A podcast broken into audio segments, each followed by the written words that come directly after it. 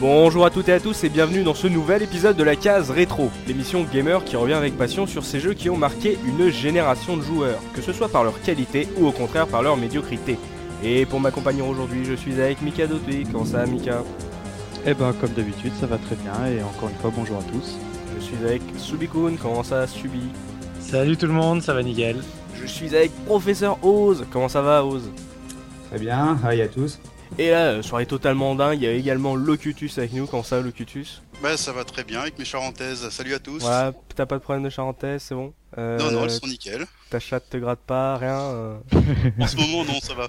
On est parti pour... euh, Ça, c'est le grand mystère de, de Locutus, hein, la chatte qui gratte. hein. Ah, ah, On est parti pour une belle soirée rétro gaming et comme vous avez pu le constater, euh, Looping n'est pas avec nous parce que bon, voilà, il faut, euh, il faut, il faut le dire, il a un peu comme euh, Fumito Ueda, il est resté en contrat avec nous euh, jusqu'à la création de la case rétro.fr. Puis après, euh, comme vous avez pu remarquer, il s'est lancé en solo avec les rétro arcades.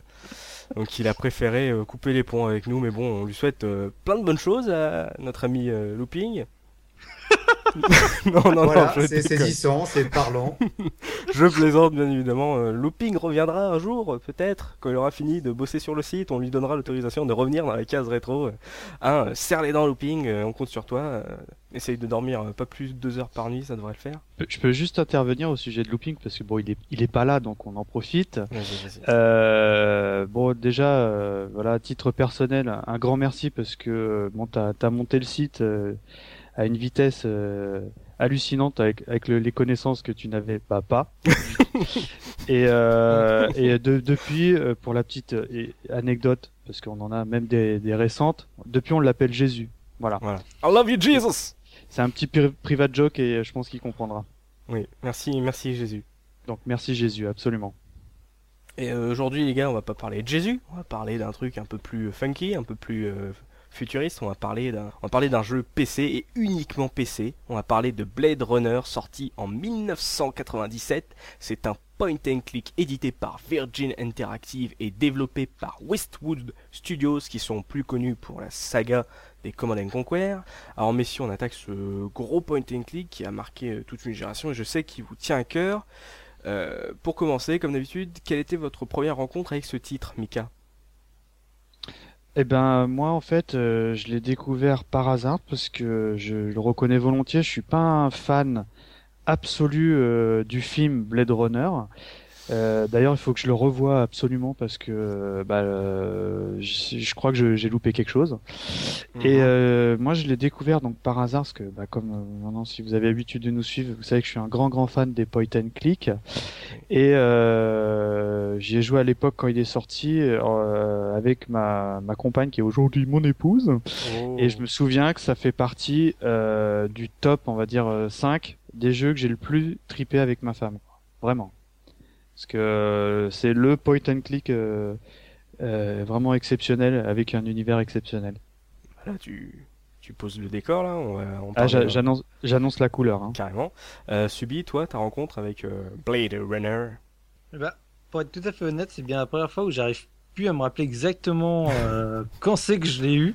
Je pense Mhm. que c'était euh, peu de temps après sa sortie quand j'ai re-eu un nouveau PC à l'époque parce que j'avais eu déjà un premier PC avec Windows 95. Là, j'ai dû quelques mois après avoir mon nouveau PC avec Windows 98 hein, pour changer dans les merdes. Vache. euh, Et euh, mais je me rappelle plus exactement. euh, je sais qu'on me l'avait prêté, mais je sais plus qui, je sais plus dans quelles conditions. Par contre, après, je me rappelle que j'ai eu au à la fac, j'ai eu un autre pote euh, avec qui j'avais beaucoup sympathisé, avec qui on a rééchangé sur ce jeu. Il me l'a repassé et depuis, je lui ai taxé, je lui ai jamais rendu. je pose une question. Donc c'est plus Bravo. un pote. voilà, ce n'est plus un pote. Euh, question bête, euh, fallait une bête de concours euh, pour, Non, euh, non, faire mais- non non non du Non, non, tout mon- du tout D'accord. Mon PC commençait quand même à, à souffrir. Ah bah tu m'étonnes.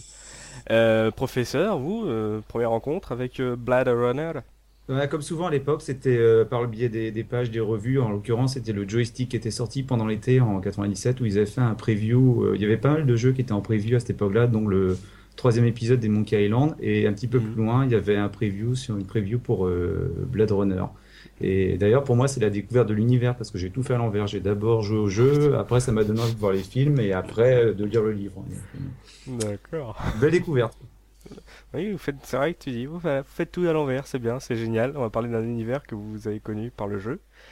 Pourquoi pas, hein Euh, Toi, Locutus, euh, est-ce que tu peux essayer de rattraper un peu tout ça et me dire que tu étais un grand fan des films et que tu as, euh, tu t'es, tu as, non, tu t'es rué sur le, le jeu? Euh, je suis un grand fan du film.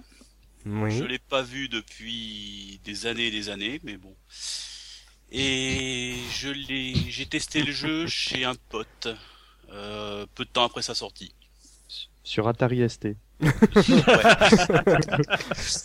ouais, ouais sur un, un- je sais plus quoi, un Pentium quelque chose. Enfin bon, moi j'avais pas de PC encore à l'époque. J'imagine que ça devait être frustrant à l'époque euh, de voir un truc pareil et de te dire que t'as pas la machine. Euh, c'est clair, oui. Mm. On va là aujourd'hui voilà plus personne n'est frustré euh, on va parler euh, tranquillement sereinement de ce grand point and click comme l'a dit Mika euh, de Westwood Studio et avant de se lancer dans le gros du débat de parler en détail de Blade Runner on va se retourner comme d'habitude à ce qui se faisait à cette époque 1997 et là j'ai trouvé trois petites infos vidéoludiques assez différentes. On commence par la sortie jeu. Il y avait pas mal de trucs en 97, mais j'ai noté la sortie de Mario Kart 64. Ah, Ah. Euh, c'est pas- c'est marrant dès qu'on parle de Mario Kart, euh, vous, vous me mettez sur, euh, vous me branchez. bah euh, Mario Kart 64, moi j'ai- je l'ai ah, évidemment acheté. En fait, j'ai acheté euh, une Mhm. console Mario Kart 64. C'est-à-dire, c'est- c'est-à-dire que j'avais acheté la, la Nintendo que tu as fait gagner et que tu as oublié de me faire gagner d'ailleurs. Bref. Et, euh, et en fait, je l'avais acheté que pour ce jeu. Voilà, j'avais bon moi j'avais j'avais trouvé que c'était un très très bon épisode. Euh, là, tu pouvais jouer enfin à 4. Et euh, moi, ce que j'adorais, bon, par-dessus tout, dans, dans tous les Mario Kart qui existent, c'est le, le fameux mode battle, Ouais. où euh, là, dans, dans cette version, euh, t'avais euh, trois ballons et que tu devais crever par Mhm. n'importe quel moyen pour gagner. Quoi. Mais tu dis que c'était un très bon épisode, mais c'était que le deuxième. Bah, euh, en fait, euh, moi, il fait partie de mes préférés. Ouais. Ah ouais. Euh, voilà. en fait, bon, la- les talons, hein, c'est le tout premier. L'épisode GameCube, il est, il est très très très bon. Et Ouais. euh, en fait, euh, les autres, j'ai peu ou pas joué, quoi. Donc, euh, j'ai pas, je peux pas trop dire. parce que, euh, J'ai arrêté d'évoluer à- au bug de l'an 2000, quoi. Et euh, si, il y avait juste un truc qui m'avait gêné à l'époque sur Mario Kart, c'est qu'ils avaient retiré le système des, des, des pièces à ramasser. Hum, pour aller plus vite. Et, euh, et, et moi, ça m'a toujours gêné parce que, euh, en fait, il y avait, il y avait, euh, ça rajoutait de la stratégie parce que si t'avais plus de pièces, dès que tu te faisais toucher, euh, tu partais dans le décor, t'étais shooté, tu te faisais ramasser par la tortue. Mhm. Et, euh, et pour aller à, avoir la possibilité d'aller à ta vitesse maximale, il fallait au minimum 10 pièces dans, sur la version SNES. Et euh, je, je trouvais ça un peu bête, quoi. Mais sinon, c'était, moi, moi, moi, je, je kiffe. Hein. Et vous les Ouais, messieurs je, je suis d'accord avec toi ouais, que ce, euh, enfin le fait qu'ils aient retiré les pièces euh, m'avait beaucoup manqué en tout cas, comme la plume en soi, parce que j'avais beaucoup aimé le- la plume, euh, que ce soit dans les battles ou dans le dans les circuits en eux-mêmes. Hum. Ose, Ah ouais, ouais. Locutus. Moi j'y ai pas joué. Oh putain. Voilà. Ouais, pas mieux. J'ai- voilà. Bon. Qu'est-ce qu'on fout là d'ailleurs On s'en va. Bande de. PCistes. Et non, Sega fan euh, déjà pour Oz. Ah oui, c'est vrai. Ouais. Enfin, il peut remarque, pas être parfait. Hein. Il a la voix de Kevin, il a la voix de Kevin Costner. Il peut, ah, il peut pas être parfait, quoi. Voilà. Non, Régis, je suis presque en deuil. hein. Hmm. Oui, c'est vrai. Bon, bon, bref, on va pas divaguer sur euh, Whitney. Donc, euh, toujours à cette époque, là, j'ai euh, un, un truc, ça m'a fait rire, rien que de le lire. En 1997, c'était aussi l'annonce de Duke Nukem Forever. Ah, et à l'époque, Ah, je faisais envie. Hein. Bah, moi, j'avais joué euh, au premier, enfin le, le seul, quoi. On est bien d'accord. Euh, je l'avais acheté sur, bah pareil, Nintendo 64 et euh, il était pas mal parce que tu, pareil, tu pouvais jouer à 4, quoi. Et Alors juste pour te rectifier, hein, c'était pas le premier, hein, Ouais, c'était ouais. le troisième, Oh. mais bon. euh, ah, bah, D'accord. Bah, euh, le, le mec est super, hy- hyper au courant. Et euh, je l'avais vu à Virgin à 5 euros là, le tout dernier là. Il y a quoi? Il y a 3 trois quatre semaines pendant les soldes. Euh, j'ai- je crois que je l'ai même pas acheté parce que j'ai Ah, tellement lu de, j'ai tellement lu de très très très mauvais commentaires que j'ai- j'ai pas eu le courage de jouer quoi. Ouais, mais moi perso, je l'ai acheté plein pot, je l'ai pas ouvert, je l'ai acheté juste pour soutenir ce, ce jeu qui, qui est collector en lui-même. Même si je savais que j'allais toucher à 5 euros derrière, c'était pour euh, rendre hommage à ce développement absolument extraordinaire, quoi. Enfin, Ouais. t'en auras jamais d'autres des comme ça. hein. En, en fait, moi, j'ai essayé la démo du du for- du, euh, du Forever et euh, rien qu'à la démo, j'ai fait bon, ok, moi, je suis plutôt potache, machin. Mais là, j'avais le sentiment qu'il y avait une, euh, en fait, c'était une caricature de la caricature du Duke et euh, et moi, ça m'avait gêné parce que déjà, tu commences le jeu, évidemment, ça commence dans des toilettes. Mhm. Et je pense que avant de commencer le jeu, Duke Nukem a dû boire à peu près 250 litres d'eau parce que tu peux pisser euh, à volonté. Tu sais, genre tu vas aux toilettes, il te fait 10 litres à chaque fois, quoi.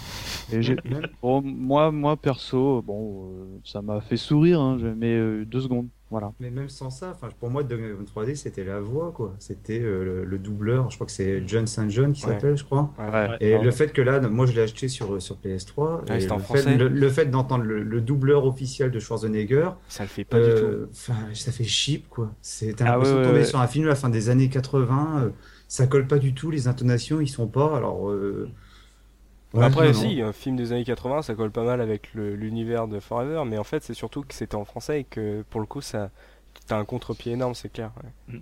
Ah ouais, non, mais de toute manière, Duke, ça se doit, il doit jouer en VO ou pas du tout, je pense. hein. Enfin, euh, moi, enfin, si je devais euh, un jour euh, faire l'effort de jouer au Forever, je me débrouille pour y jouer en anglais, hein, sinon j'y joue pas, hein, clairement. hein.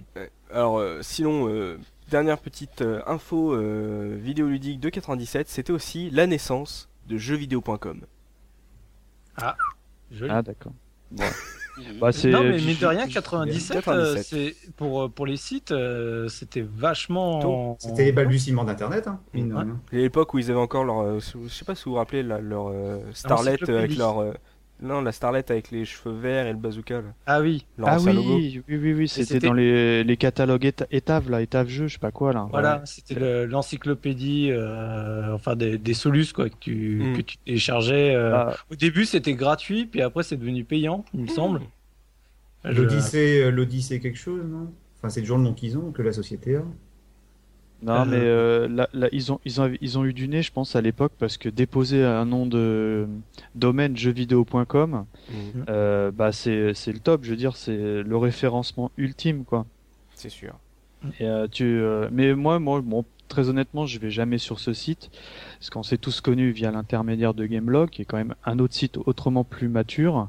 En revanche, ils ont une base de données qui est juste phénoménale. Je veux dire, quand, à chaque fois que j'ai le, je Oui. prépare un petit peu les émissions, sincèrement, je m'embête pas, je vais sur le site. Bon, euh, il y a, il y a, il y a pas toujours tout, Mm. mais euh, dans le, la, la- allez, on va dire 80%, 95% des cas, tu, tu trouves des infos sur le site, ne serait-ce que pour les photos, les machins et tout. euh.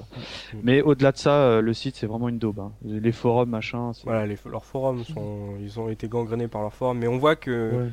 Qu'en ce moment, tu sais, avec le Usul, avec euh, l'équipe de 88 miles à l'heure, on voit qu'ils essaient un peu de, de, Ouais. de se redonner euh, un truc, un- une, une, ico- une, i- une identité Non, un peu plus que- gamer, Je suis d'accord avec Enfac. euh, Du coup, je pense que jeuxvideo.com ces derniers temps fait vraiment des efforts là-dessus. Et moi, en tout cas, ça me- ça m'incite à y retourner un peu plus. Parce que bah, c'est pareil, t'as les, les forums, c'est une chose, mais si tu vas jamais, après, tu tu t'en fous quoi des forums. tu Des... Ah oui, oui, oui, oui. oui. Ouais, je je serais- pas aussi sévère parce que justement, comme disait Soubi, moi, les, les forums, j'y vais quasiment jamais. J'y vais pas sur Gameblog, j'y allais pas sur jeuxvideo.com.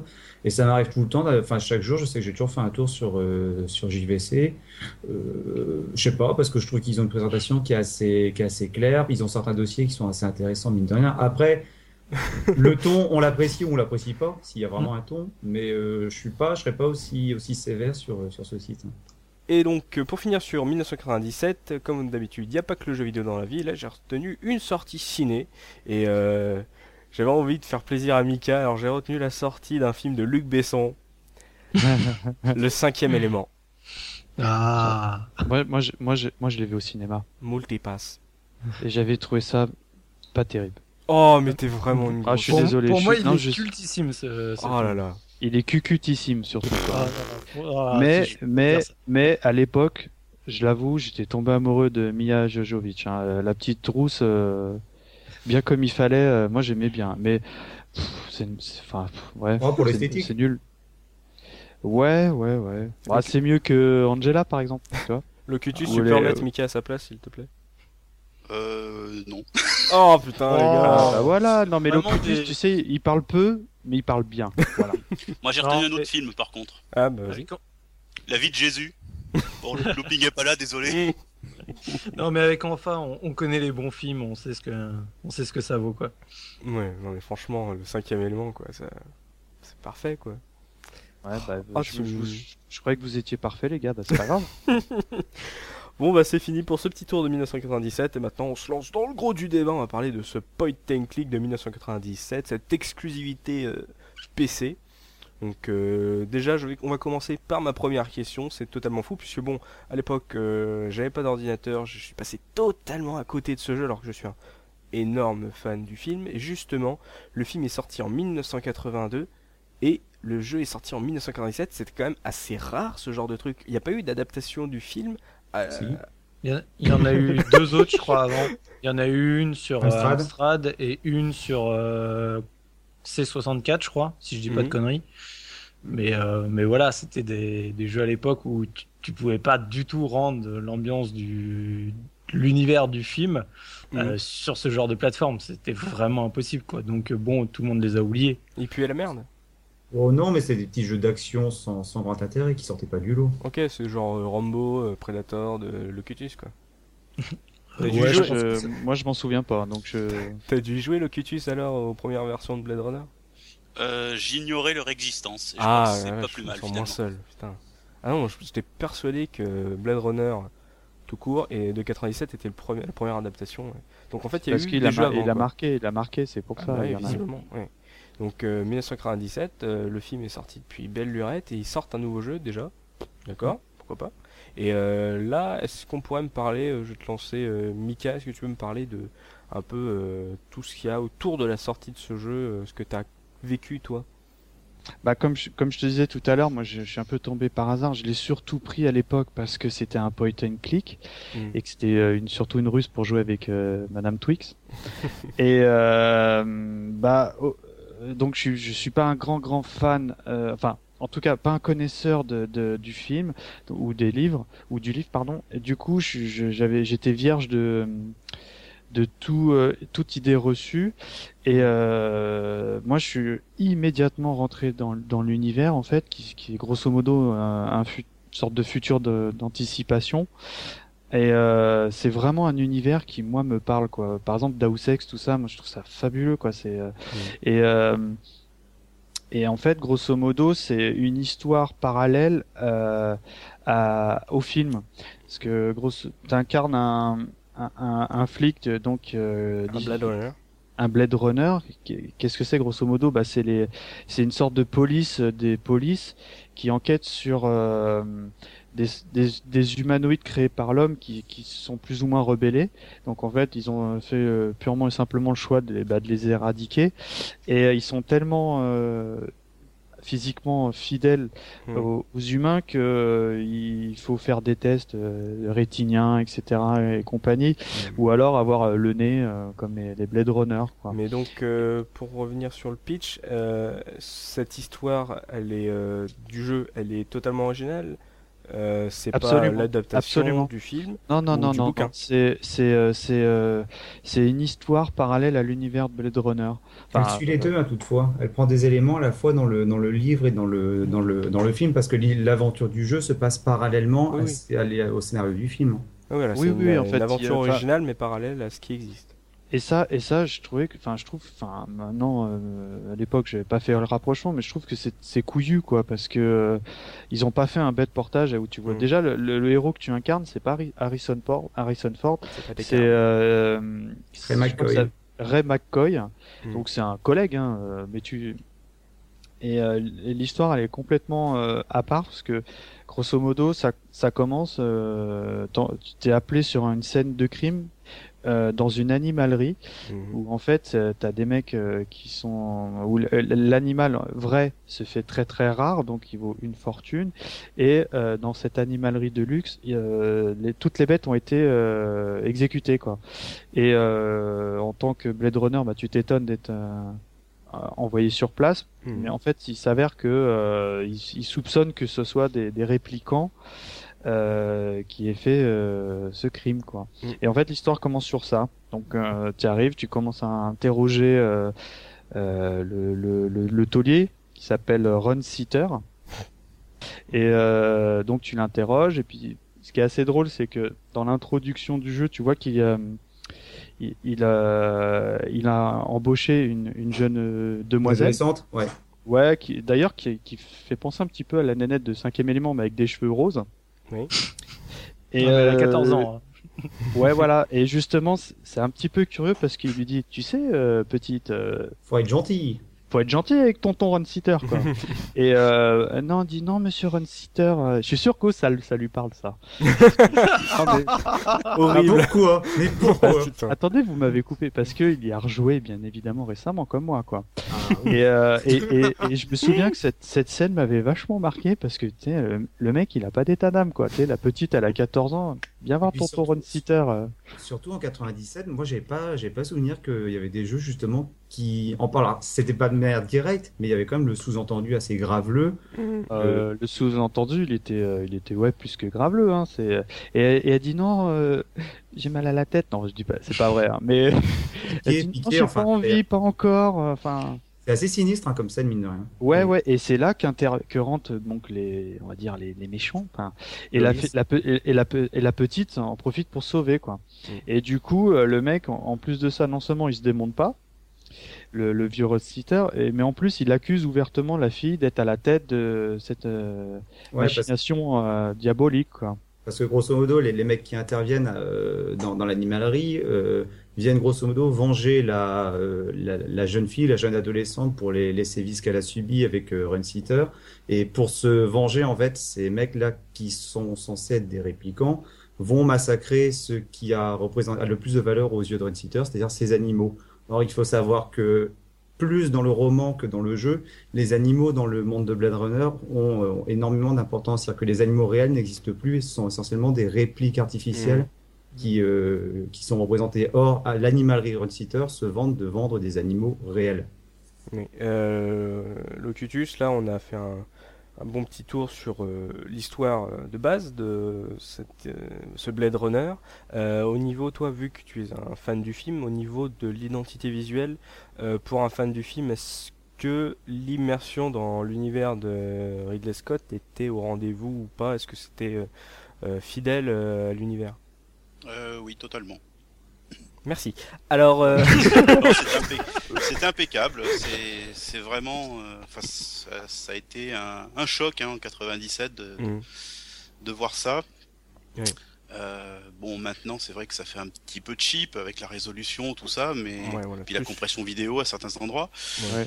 Euh, mais c'est ouais, c'est carrément le, le quartier de Chinatown, tout ça, les, les intros quand le quand tu te balades entre les, les différentes scènes, Mhm. c'est c'est vraiment le c'est le film quoi, c'est Et extra. pour dire aussi, à l'époque, euh, quand le jeu est sorti, on- il y avait des rumeurs qui disaient que la musique avait été euh, composée également par Vangelis, qui était le compositeur justement des musiques du film. Or, Mhm. en fait, c'est pas le cas. Ah. Simplement, le, le compositeur pour le jeu vidéo s'est vachement inspiré du travail de Vangelis. Et c'est vrai que c'est extrêmement fidèle euh, à ce point de vue-là. Mais moi qui n'ai vraiment pas connu à l'époque le, le jeu et qui suis un super fan du film, moi il y a un truc que j'ai surkiffé et je me suis dit tout seul, c'est bon, euh, je kiffe déjà ce jeu, c'est quand on voit donc euh, McCoy, le personnage original, euh, arriver au commissariat dans le bureau de son patron, des Blade Runner, avec exactement le même travelling qui passe au-dessus de la cabane, avec les mêmes mégots qui traînent sur le toit. Et là, sur coup, je me suis dit, ok, bon, les mecs, c'est. Ils ont pas utilisé le nom Blade Runner à la légère, ils sont, super fidèles. Et euh, dans le même, ordre d'idée, dans le respect euh, visuel, euh, identitaire de Blade Runner, un autre truc qui est énorme, et ça va, on- après on va pouvoir rebondir là-dessus sur le gameplay du jeu, on va pouvoir se plonger dans le gameplay, c'est euh, par exemple l'appartement de McCoy par rapport à celui qu'on voit dans Blade Runner, l'appartement de Descartes. Même moi qui ne savais rien, j'avais pas de notice, rien. Je suis rentré dans cet appartement, je savais exactement quoi faire, euh, où, où est-ce que je me trouvais, et sur le coup, même après toutes ces années, et donc toutes ces années où je n'ai pas connu le jeu, euh, j'ai l'impression de me dire, putain, mais c'est énormissime. Et je suis pas, voilà, je j'ai pas cette nostalgie que vous pouvez avoir. Moi, je suis un jeune con, un jeune trou du cul euh, qui découvre un vieux jeu de 97. Et sur le coup, je me suis dit, mais putain, c'est énorme. En tant que fan du film, j'ai trouvé ça, mais euh, juste hyper respectueux. Et, et donc, euh, voilà, personnellement, j'étais sur le cul. Et là, tu parles en plus de, de, de lieux qui ressemblent à, des lieux qu'on a rencontrés dans le, Mm. dans, dans le film. Mais il y a, il y a des lieux du film que l'on retrouve intégralement justement dans le jeu. Et c'est encore Oui. plus prenant justement de Ouais. pouvoir visiter ces lieux qu'on a, qu'on a, qu'on a vus en tant que spectateur euh, dans le film. Moi, moi, notamment, il y a une scène qui m'avait marqué dans le film et euh, euh, du coup que j'ai- j'étais super content de retrouver dans, dans, dans le jeu.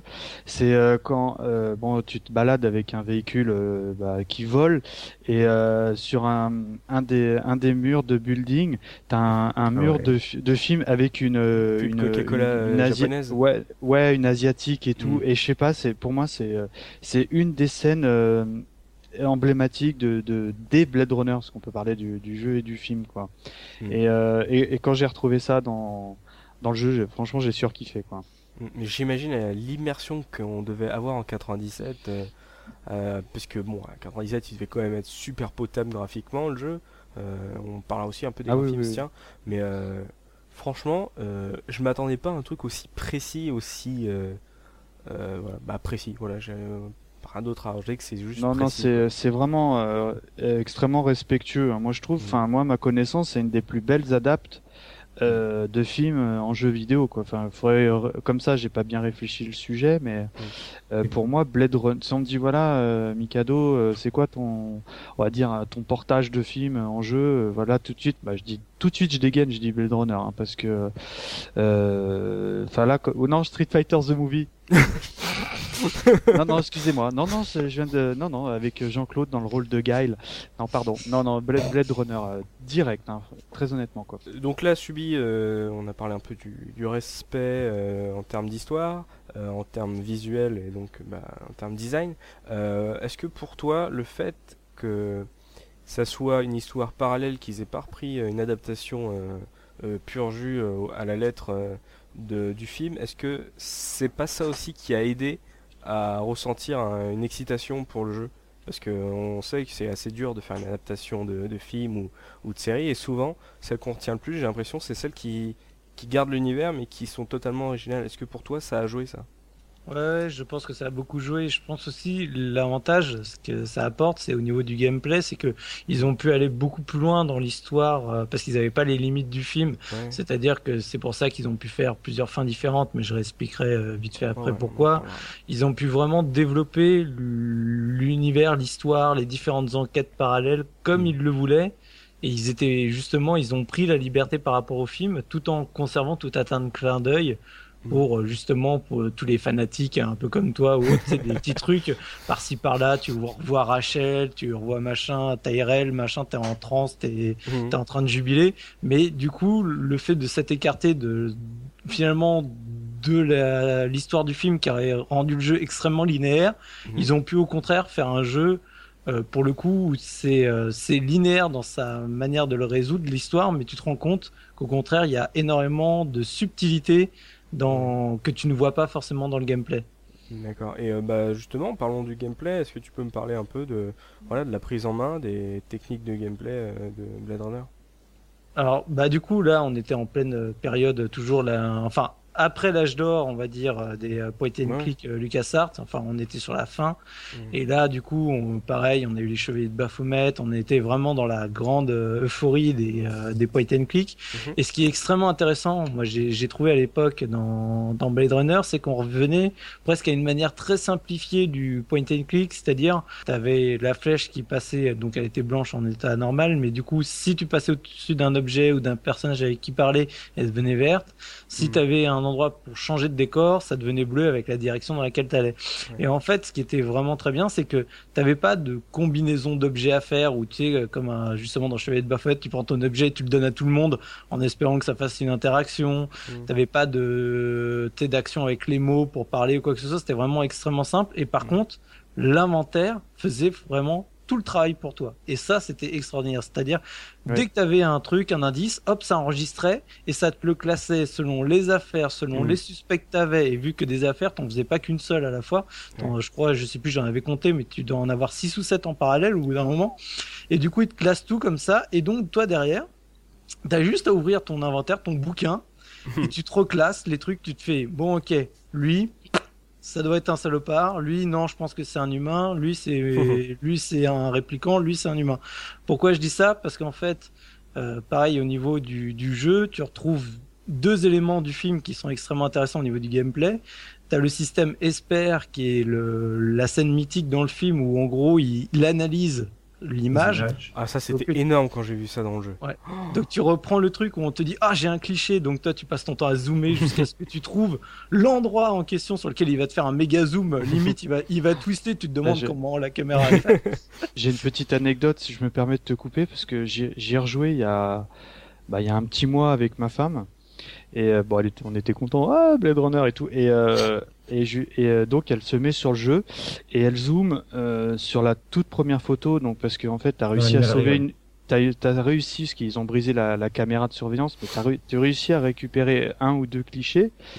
Et je fais non mais c'est bon, je, je l'ai déjà nettoyé le niveau. Et là, elle clique et direct elle trouve le, la photo de la bagnole avec la plaque d'immatriculation quoi.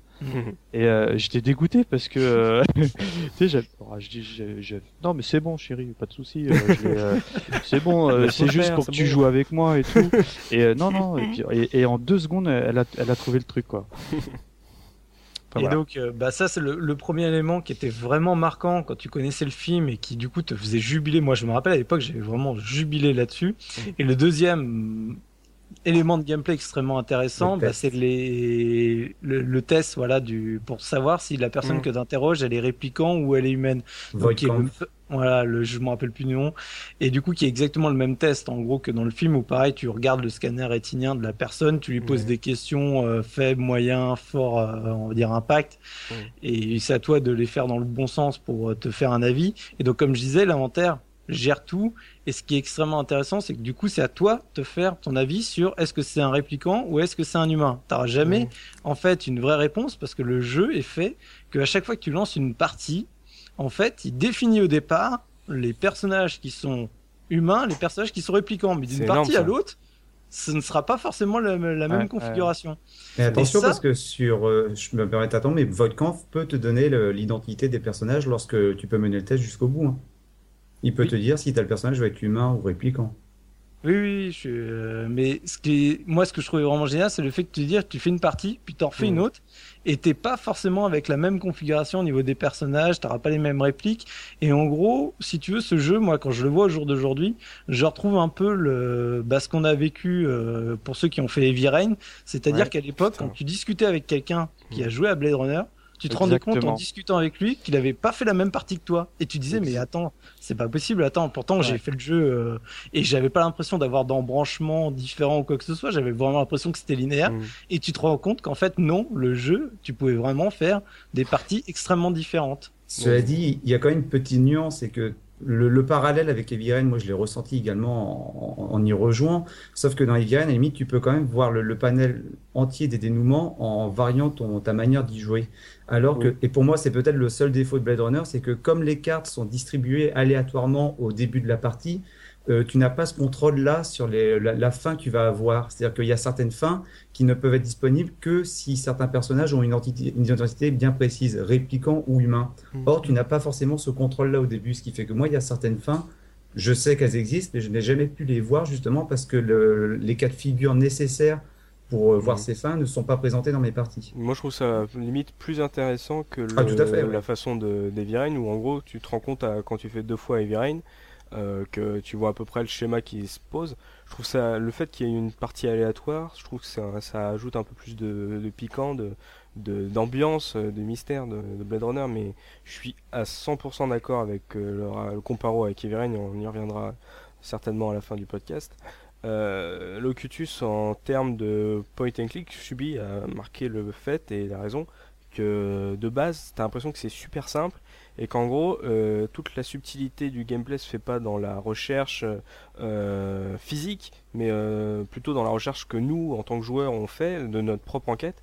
Est-ce que, en tant qu'enquêteur virtuel, l'histoire, elle avait des, un peu de subtilité, un peu de profondeur?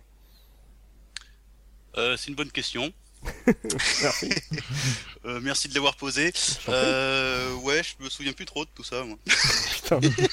Alors en fait, en, en fait, su- suivant les, suivant les, suivant les, les indices que tu as, ça Mhm. te ferme des portes ou pas. C'est-à-dire que t'as pas forcément d'intérêt à trouver le maximum d'indices. Parce que par exemple, euh, moi dans la run dans- que, que j'ai faite euh, récemment, j'ai eu quasiment tous les indices dans chaque enquête et ça m'a fermé des portes par rapport aux souvenirs que j'avais à l'époque du, du jeu. C'est-à-dire qu'il y a des séquences que je n'ai pas eues ou des personnages que je n'ai pas pu rencontrer parce que justement j'avais trop d'indices. Par exemple, sur Mhm. il y a une enquête, je spoil rien, où c'est euh, un trafic d'armes. Si tu découvres trop d'indices sur cette enquête-là, il y a certains personnages clés que tu ne vas pas rencontrer. Et du coup, ça te ferme, ça te ferme certaines portes. Donc, c'est même intéressant de refaire le jeu en essayant de se limiter. Mm, Par exemple, ça, ça, euh, ça bouscule les habitudes du joueur. Le joueur, il est habitué à tout faire, euh, essayer de tout avoir. Et, euh, on et encore une fois, on en a parlé dans Rain, où en gros, euh, comme dans Rain, les QTE, t'es pas forcément obligé de les réussir pour aller où tu veux. Et c'est vrai que ça, c'est un peu à contre-courant de ce que les joueurs ont l'habitude de faire. Ça, ça doit Mm. être un peu déstabilisant. C'est rigolo parce que tu prends le, par exemple, ce que disait Soubi tout à l'heure, le système de l'ESPER où tu analyses les photos. C'est Mm. assez frustrant de se dire, quand on a fini le jeu une première fois, de se dire, tiens, je vais faire exprès de prendre la photo et de prendre le minimum d'indices parce que bon, quand même, pour pouvoir avancer, des Mm. fois, il faut quand même avoir euh, un ou deux indices. Ça, c'est, mais généralement, c'est les indices les plus évidents.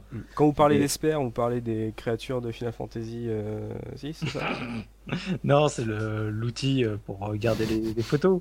Ah, ah, d'accord. Ah, je son comprenais pas, je m'imaginais Ifrit en train de ch- chercher, de regarder une photo. euh.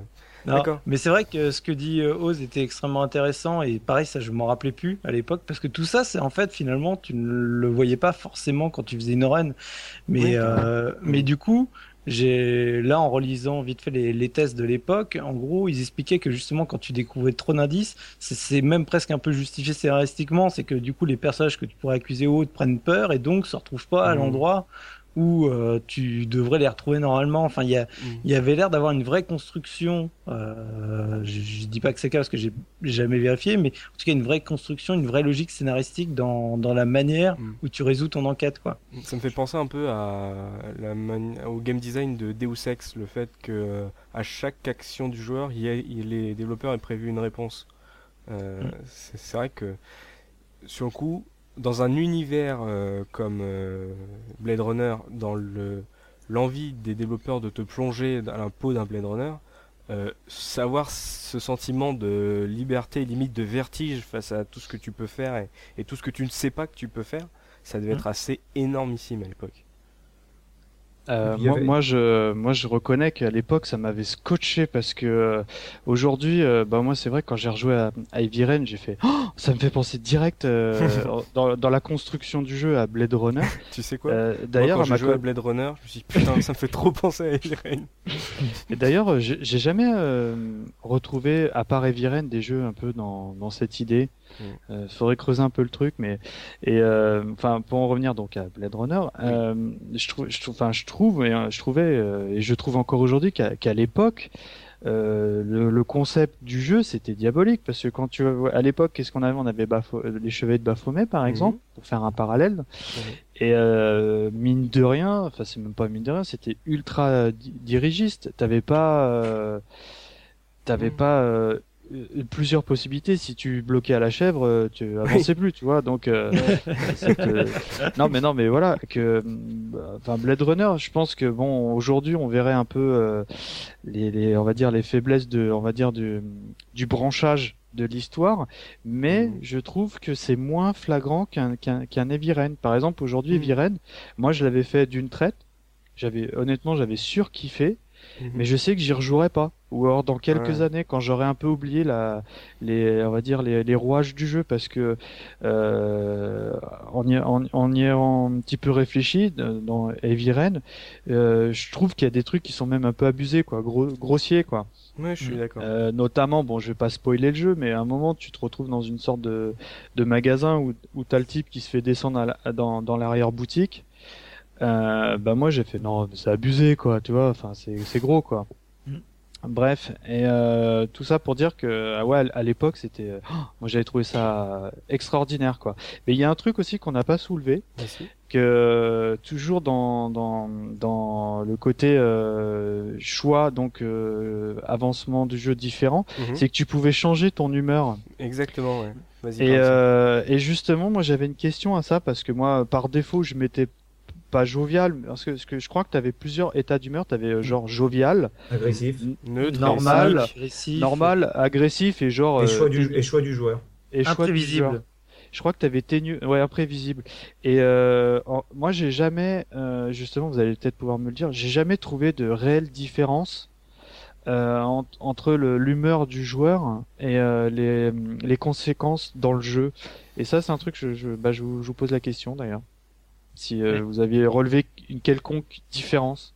Moi, Moi- moi, je suis assez d'accord avec toi qu'à l'époque, et même je l'ai relu dans des tests où les gens s'étaient posé la question parce que, en fait, en fonction de l'humeur dans laquelle tu le prends, tu- les répliques sont les mêmes, avec la même intensité. Voilà. Tu discutes Que- avec la personne, ce qui fait que tu te demandes si vraiment ça impacte. Par contre, je- j'en sais rien, mais je me demande si ça avait pas un impact sur euh, quand tu fais le test et quand justement, du coup, tu, tu poses tes questions ou autres. Ah, ouais, Mais- Pardon, j'ai l'impression qu'en fait le, le fait de mettre jovial, ça va orienter en fait les discussions, alors que le choix du joueur dans certaines discussions, tu as justement le choix des sujets que tu vas aborder avec les, les, PNJ, sachant que à la différence de 90% des jeux où tu as un pseudo choix dans les dialogues, euh, dans 90% des jeux, lorsque tu as un choix dans le dialogue, en fait, tu choisis l'ordre des questions, mais ça ne va rien changer à la trame de l'histoire. Alors que dans Blade Runner, tu peux très bien avoir cinq choix de dialogue. Si tu choisis, par exemple, le, le- la question numéro 2, il se peut que ton, ton PNJ se braque et se barre et t'as pas pu euh, étudier tous les autres, les autres choix possibles. Mon Donc, je Dieu.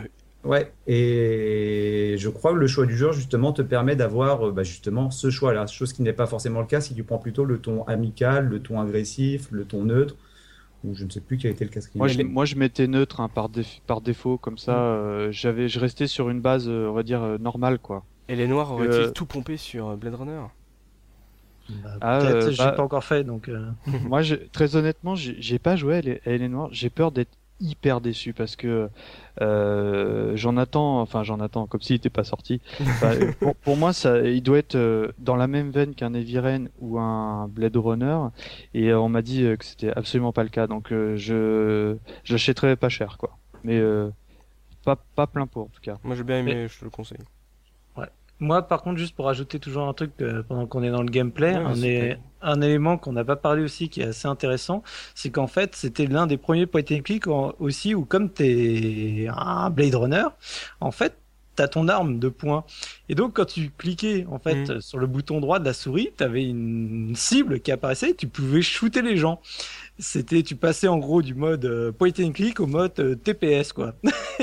et c'était vraiment, mais tu sais, c'était assez marquant parce que Là, tout à l'heure, ce matin, euh, justement, en préparant l'émission, j'ai juste relancé la partie vite fait et je voulais le montrer du coup à Soubinette.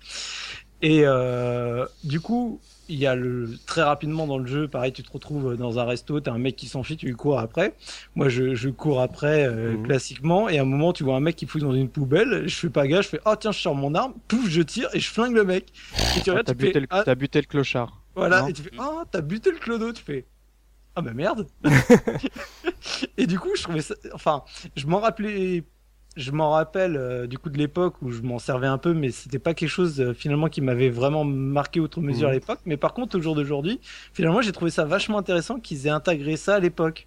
Il y a quelque chose qui est très malin par rapport à l'utilisation de l'arme. D'une part, avec l'exemple que tu viens de prendre de Soubi, c'est que dans certains cas où tu, en fait, tu flingues un innocent, alors soit c'est carrément game over. Je crois que dans le cas du clochard, justement, dans l'arrière boutique, enfin, à l'arrière du restaurant, je crois que c'est un game over automatique. Tu dois relancer une sauvegarde. Mais un peu plus loin dans le jeu, il peut arriver que tu tues un innocent et que, bah, en fait, tu sois amené à continuer le jeu, mais simplement en étant euh, poursuivi par, euh, par, par les flics. Et autre chose aussi intéressante par rapport à l'utilisation de l'arme, c'est que par défaut, dans certaines scènes, le personnage, le héros, se trouve avec, euh, avec l'arme pour pouvoir se défendre. Mhm. Et moi, ce que je trouvais très intéressant, moi, ce qui m'avait bluffé, c'est qu'en fait, tu pouvais ramasser ton arme et en fait, bah, ça t'ouvrait une nouvelle scène. C'est-à-dire que plutôt que de flinguer euh, ton, ton, ton adversaire, Ouais. tu ramassais ton arme et du coup, là, il y avait un dialogue, un dialogue qui s'enclenchait et tu partais sur une autre branche scénaristique. Et ça, Ah. mine de rien, c'était très très malin et extrêmement euh, novateur, je trouve, pour l'époque. Ils ont pensé à tout en fait. Ah, clairement. Parce que franchement, penser dans ce genre de scène où t'es un peu en stress, où tu vois le mec qui s'arrive avec son, avec ton hache, son hachoir, qui va te, qui va te trancher la gorge, et toi tu ramasses ton arme, et t'as le mec que tu commences à discuter avec lui, euh, c'est, franchement, c'est bluffant. Et ça arrive, le- ça arrive plusieurs fois dans le jeu. hein. J'imagine le développeur de Westwood, euh, il fait bon alors. Alors là, il y a un mec qui lui fonce dessus, donc euh, il s- le, le joueur sort son flingue, il doit lui tirer dessus. Et là, le gars il pose la question, il fait Attends, et si le joueur rengaine son arme? Euh. euh... Eh ben c'est pas grave, il y aura une scène qui va s'ouvrir et là il y aura une discussion. Oh putain, t'es génial, mec. Et le mec, ils ont fait ça pendant deux ans. enfin, ils ont commencé le jeu en 82 et à chaque fois ils se sont posés des questions. Ouais, c'est ça, ouais. Ils l'ont sorti en ils sont- 97. Ils sont, ils sont interrogés, quoi. Donc c'est vrai que là on a vu que euh, de base c'est un point and click, Euh, quand on sort l'arme c'est un point and shoot, Euh, donc il y avait vraiment plein de petits gameplay dans le gameplay avec l'inventaire, les interrogatoires et tout, donc c'était assez complet dans le gameplay. Là j'ai envie qu'on parle un peu de, technique, on va commencer par les graphismes, on ira un peu après sur le, son, sur les doublages machin. Locutus au niveau graphique à l'époque qu'est-ce que ça valait et qu'est-ce que ça vaut aujourd'hui? Alors, à l'époque, c'était du grand art, on va dire. Hum, Est-ce que tu peux m'expliquer un peu la représentation? C'est de la 3D, c'est de la 2D euh? Euh, il me semble qu'il y avait, alors, bon, il y a évidemment de la 3D euh, temps réel hein, pour les personnages, tout ça. Et il me semble qu'il y a quand même des écrans euh, en 3D précalculés, mais je suis pas trop sûr sur le coup. Si, si, si, Euh, c'était des écrans c'est- fixes. euh, mais tu sais, c'est. L'écran, c'était bah, comme pas mal de jeux à l'époque où tu avais l'image qui était en 3D précalculée, mais l'écran ne bougeait pas sauf quand toi tu changeais de, Hum. de décor. Mais des fois, tu avais un espèce de travelling quand tu changeais de décor. Tu, sais, tu Ouais. voyais le, le décor, tu, tu le suivais, quoi. Mm. Mais, euh, mais en soi, tu pouvais, t'avais pas de, tu pouvais pas toucher la caméra ou quoi que ce soit.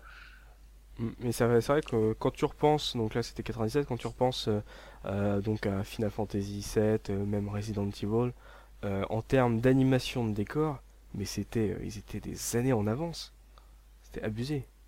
Sur, euh, comme tu dis, les travelling, euh, tu changes d'une pièce à l'autre, t'as la caméra qui passe derrière le mur, euh, sans temps de chargement. En fait, en, en fait, il n'y a, il y a pas d'abus au niveau des, de la mise en scène, mais quand, Mhm. quand ils le font, ils le font très très bien. Oui, oui, oui, Mm. oui, c'est ça. Ils le font peu, mais bien. Quoi. Et d'ailleurs, moi, ce que j'ai remarqué euh, au jour d'aujourd'hui, que j'ai trouvé très marquant, ce qui n'était pas le cas à l'époque, euh, il me semble, parce qu'il y avait pas mal d'accès CD et compagnie. Mais quand il joue au jour d'aujourd'hui, euh, on a, parce qu'il est à Abandonware euh, actuellement, tu peux le récupérer sur Abandonware France. Mhm. Et en fait, quand ben non, avec les PC qu'on a aujourd'hui, au jour d'aujourd'hui, quand tu le lances, en fait, t'as plus aucun écran de chargement ou quoi que ce soit. Le jeu, il est ultra fluide de partout. Tu peux Mhm. aller partout, nulle part, sans jamais qu'il y ait rien qui te assure euh, ton gameplay. Et ça, c'est super plaisant, quoi, parce que t'as les séquences qui se sais, la, la- on va dire la cinématique, et juste derrière, le jeu se lance sans même que t'aies vu véritablement la transition. Des fois, c'est extrêmement bien fait. Mhm. Et donc tu pars, pas de loading, machin, euh, tu, tu fais tout ce que tu as envie et c'est et c'est génial. Par contre, le seul bémol de l'époque, euh, même moi à l'époque déjà ça avait un peu marqué, c'est autant les décors, les effets de lumière, machin sont absolument à tomber par terre, t'es vraiment dans l'ambiance du, du, du film. Ouais.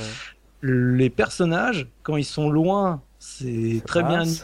c'est- ça va, mais quand ils sont en gros plan, t'as l'impression d'être retourné sur Super Nintendo. Tu fais Non. oh qu'est-ce que c'est que tous ces carrés quoi. C'est Minecraft. Quoi. Ouais, c'est- c'est du Minecraft, quoi. Et ça, Ouais, c'est c'est vrai que c'est même même à l'époque, moi ça m'avait un petit peu gêné parce que euh, le jeu, euh, pardon, le jeu dans l'univers est, est, est très bien. Mhm.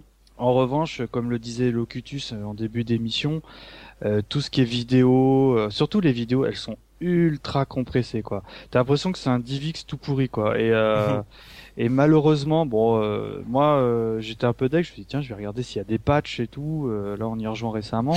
Et euh, non, non, le jeu il est en 800 par 600 je crois. euh, et puis même pas et sûr. puis et, ouais, je suis ouais en, en mes versions haute def, tu sais. Il doit bien tourner sur un, sur un iPhone.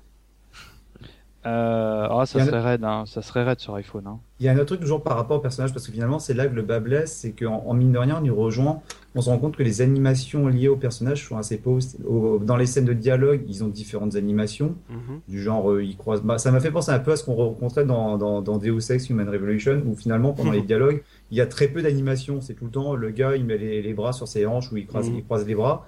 C'est la même chose pour, euh, pour Blade Runner. C'est que il doit y avoir 3-4 animations pour le, pour le personnage. Et euh, à force d'y jouer, bah, ça, ça se répète, ça devient un peu lassant et ça colle pas forcément avec l'intonation des dialogues. Mm. Euh, Subi, euh, là tu as parlé des temps de chargement. À l'époque, euh, ça cassait le rythme Il y en avait beaucoup C'était long? Et bah, moi, je m'en rappelle plus parce Mhm. qu'on était à l'ère, euh, c'est des ROM et compagnie, donc euh, ça m'avait, moi, je- dans mes souvenirs, ça m'avait pas marqué Ouais. outre mesure par rapport à d'autres jeux. En même temps, euh, je jouais à Baldur's Gate avec un PC qui arrivait à peine à le lancer, donc entre à chaque fois que je rentrais dans une baraque, j'attendais au moins 5 minutes. Donc, euh, si tu veux, c'est moi, ça m'avait pas marqué outre mesure à l'époque, mais Mm. en lisant les tests, c'était un des points où ils ont dit ah putain euh, quand même les accès CD ça ça avait l'air de De de hachurer un peu pareil bah, sur les travelling ou autres. Tu sais quand, quand tu passais d'une zone à l'autre ça ça cassait un peu la, la fluidité du jeu quoi. Dommage. c'était c'était pas méchant Mhm. mais suffisant pour être noté dans les tests quoi Euh, là, on a parlé des graphismes, mais comme j'ai dit, on va parler un peu du son. Oz, euh, tu nous as parlé un peu de euh, la BO.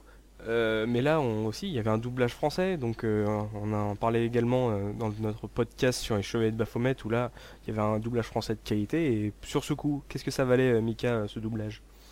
Euh, il est extraordinaire. Franchement, le, le doublage français, il est euh, la voix de McCoy. euh, je- malheureusement, j'ai fait une petite recherche, j'ai pas trouvé qui était le, le, on va dire le doubleur de McCoy, Mhm. mais euh, les voix, tu les connais. Euh, c'est extrêmement bien doublé. Enfin, moi je trouve. Mhm. Et euh, on est on est juste euh, comment on est comment dire pas dans la caricature parce que c'est pour moi c'est péjoratif mais on est juste un petit peu avant mais pas trop. Enfin je sais pas comment t'expliquer. Par exemple à un moment tu te retrouves euh, dans le commissariat où évidemment ton capitaine c'est le gros porc et tout euh, et euh, qui a la voix de bah, de Monsieur indestructible euh, de, de Pixar donc tu enfin tu imagines un petit peu la voix et ben ça colle terrible quoi. Franchement euh, moi, c'est moi, illégal. ah je Ah ouais, sur les personnages principaux, il n'y a pas de problème, ça colle parfaitement. Ray McCoy, il a une pure voix, sa Ah ouais. coéquipière Crystal aussi, le, le chef, les flics, pareil. Le, le méchant, la Clovis, il a une voix dans la, qui est sobre, qui est grave, qui a une intonation parfaite. Par contre, il y a certains personnages, alors c'est peut-être pas des personnages secondaires, c'est peut-être des personnages, je sais pas si on dit euh, tertiaires, je sais pas, Mhm. mais qui, on a l'impression, on a l'impression que c'est Michel Lepp qui a fait le, le doublage. Donc, euh, t'as le black, le black, c'est- le black, le black Rasta, c'est Yo man, alors, yeah, va mec, T'as ça le- mec T'as le chercheur, le chercheur, je sais pas si c'est un chercheur chinois ou un chercheur japonais, mais t'imagines le doubleur derrière son micro qui est en train de se tirer les yeux pour se faire les yeux brûlés. Enfin, Franchement, c'est Ah, inégal. Ah, moi, ça m'a choqué. T'as du, t'as du excellent pour les, les personnages principaux Mhm. et t'as limite de la caricature pour les autres. Enfin, cela dit, c'est de la caricature, mais rigolote. Mais au niveau de l'immersion, ça, ça détonne un petit peu. moi ce que que- je Ah me rappelle c'est euh, Crystal qui te enfin la première discussion que tu as avec Crystal au tout début Ah oui, du jeu comment elle tu sais tu fais ok alors toi je vais te kiffer Arrête de mater mon cul. Ah, Non, déjà, énorme. déjà, elle elle l'appelle Tombeur. Comment Mhm. ça va, Tombeur et tout? et, euh, et elle, elle, euh, c'est une, euh, c'est une Blade Runner d'élite en plus. Hein. Tu sais, ils sont en compète et tout, savoir Mhm. qui c'est qui, plus. élimine le plus de répliquants et euh, c'est la number one quoi. C'est une chaudière aussi. Ouais, Ouais, voilà. puis moi je trouve, je- moi en plus je trouve qu'elle est classe à titre perso, hein, mais euh, mais euh, sinon moi il y avait un truc aussi, je voulais, qui m'avait, on parle là des trucs qui blessent dans le jeu. Vas-y, qui vas-y. m'a- qui m'avait enfin qui j'ai j'ai trouvé ça bizarre en y rejoignant c'est que à un moment euh, tu t'es en fait les déplacements dans, dans le jeu se font à, à travers une carte et Mhm. euh, quand tu te tu, tu vas vers ton véhicule et euh, donc tu peux aller euh, je sais pas à ton appartement euh, à côté de l'animalerie enfin t'as mille et un endroits Ouais. et à un moment tu vas à ton appartement et si tu veux par exemple aller à l'animalerie ou non au commissariat tu, tu reprends ton véhicule. Jusque-là, rien de rare. Tu dis, bon, bah, il y a, il y a 250 km. Sauf que quand tu descends de ton appartement à pied, Ouais. Tu peux aller aussi au, au- au- enfin quand tu te retrouves dans la rue, tu peux aller aussi au commissariat à pied. Ça prend deux secondes et c'est moins long. Sauf que t'as laissé ta, sauf que t'as laissé ta bagnole chez toi sur le toit. C'est- une ellipse, enfin. Je sais pas, j'avais, j'avais trouvé ça euh, bon. Bah ouais, ok. rappelle même En- plus de ça, tu vois. En fait, en fait, le mec, il a un gros poil dans la main, tu sais, il a la flemme de, de descendre le- des marches pour aller au commissariat. C'est, c'est comme si, je sais pas, t'allais, t'allais chez ton voisin et tu prenais ta voiture stellaire, tu vois, ou je sais pas quoi, tu vois. Il n'y a euh, pas un bon, moment où on lui vole d'ailleurs le. Mais si, Le parce que là, sans spoiler, dans la fin du jeu, il n'a plus son, euh, son véhicule, donc il se retrouve à devoir euh, rejoindre les différents lieux à pied ou via les égouts. Donc du coup, on retrouve cette proximité justement des lieux qui paraît assez, euh, assez absurde quand on voit sur la carte, en effet, l'éloignement du poste de Mm. police, par exemple, avec l'appartement de McCoy. Il n'a plus sa DeLorean volante. Mince. Euh, pour en revenir vite fait euh, sur les doublages, euh, quand j'y repense, on a parlé donc des Chevaliers de Baphomet. À l'époque aussi, il devait y avoir euh, Monkey Island 3, qui Mhm. était aussi super balèze au niveau des doublages. Il est sorti à la même époque, ouais. Ouais, Blade Runner, énorme au niveau des doublages. Euh, c'était quand même assez euh, c'était symptomatique. C'était le début du- des mecs qui disaient tiens, on va faire des doublages français et on va bien les faire. Et euh, après, on, verra, on a vu après, par, au- même encore aujourd'hui, que c'est plus trop euh, souvent le cas. Et c'est quand même, c'était, euh, ça devait être une belle promesse à l'époque, surtout euh, pour les point and click. Je sais Voilà, pas, tu voilà. penses à Binary Domain là ou Je ne sais pas, je, Ça- je ne vois pas de Moi, je sais pas, je trouve que généralement les doublages sont bons. Je suis plutôt satisfait des doublages qui se font. euh. Ouais, je sais pas, t'as que le fond de ta pensée. Euh... Mais je, je sais pas aujourd'hui, euh, enfin peut-être pas sur cette génération, peut-être euh, voilà sur les 128 bits, il y a des doublages qui étaient vraiment pas bons, ou alors des doublages qui étaient pas faits du tout aussi. Euh, moi je trouve que c'était assez un- intéressant de voir qu'à cette époque, euh, y avait des, les- sur les point and click, les mecs se sont cassés le cul à faire de bons doublages français, et euh, ça aurait pu donner, à- on aurait pu espérer aujourd'hui que tous les jeux puissent proposer une piste audio en français, alors que c'est pas le cas. La, la différence, c'est qu'à l'époque, les jeux qui étaient doublés en français se comptaient peut-être sur les doigts, les doigts d'une main par mois. Les jeux étaient relativement Oui. rares. Je pense que l'ensemble était resté en anglais, était sous-titré en français, alors qu'actuellement, quasiment, on va dire peut-être 90% des jeux sont doublés en français. Et forcément, si tu augmentes le nombre, proportionnellement, tu risques d'en avoir pas mal qui sont, euh, qui sont pas bons sur, sur ce Mm. point-là. Moi, juste pour revenir sur une anecdote, mais là, plus globale sur le doublage en lui-même dans le jeu ou autre, c'est, je pense que en fait, il y a aussi toujours une part de, tu sais, le, le jeu ou le film ou autre, quand tu le découvres, tu sais, tu le vois pas souvent tout de suite. Genre, tu vas au cinéma, des fois, tu as vu des trailers. C'est pareil avec les jeux, tu as vu des, tout un tas de bribes. Mm. Ou, par exemple, si tu les as vus en VO, et que tu as commencé du coup à les à t'imprégner des personnages ou autres, bah du coup, tu sais le doublage français aura beau être exceptionnel, tu sais Mhm. c'est tu Ouais. t'es fait toute une, une histoire avec euh, ces voix en VO. Moi, j'y pense par exemple, il y a pas si longtemps avec euh, Deus Ex justement Human Revolution, j'ai beaucoup regardé les trailers et compagnie, j'avais vraiment kiffé les, les trailers en anglais et j'ai un pote qui m'a dit putain en VF, la voix, le doublage, il est bien, mais putain, c'est pas, c'est pas Adam Jensen de, en VO. Mm. Fais-le en anglais, tu, tu vas être déçu. Et l'autre fois, moi, ça m'avait vraiment marqué, c'était sur Xbox quand je faisais les Star Wars euh, Night of the Old Republic, là, le premier KOTOR. Quand tu Mhm. le lançais sur Xbox, euh, au démarrage du jeu, t'avais le un des trailers en anglais Ouais. et t'entendais euh, le Dark, je sais même plus comment il s'appelait euh, de celui-là, c'était le méchant, comment il, euh, Malak, euh, qui parlait du coup à l'héroïne mais avec une voix de ouf. Ouais. Et après, je me rappelle avoir lancé le jeu, avoir du coup, le jeu en VF et faire non, non, non, non, attends, attends, attends. Après ce que tu m'as donné là dans l'intro, c'est pas possible. Rends-moi, rends-moi mon VO. J'ai essayé de mettre la console en anglais ou autre. De toute façon, il n'y avait pas les pistes anglaises et j'ai été dégoûté de la vie parce que là, il y a eu un affect particulier sur ce trailer où tu sais, tu, tu l'entends parler, tu fais oh, mon dieu, je kiffe. Et je pense ça- que c'est le cas dans plein de versions. Tu vois, par exemple, Batman Arkham Asylum, quand on m'a dit ouais, bah Joker, c'est la voix du, du dessin animé de 92, Marc je me suis dit ok. Je, Marc je- Hamill, ouais. Non, mais là en français En français. aussi.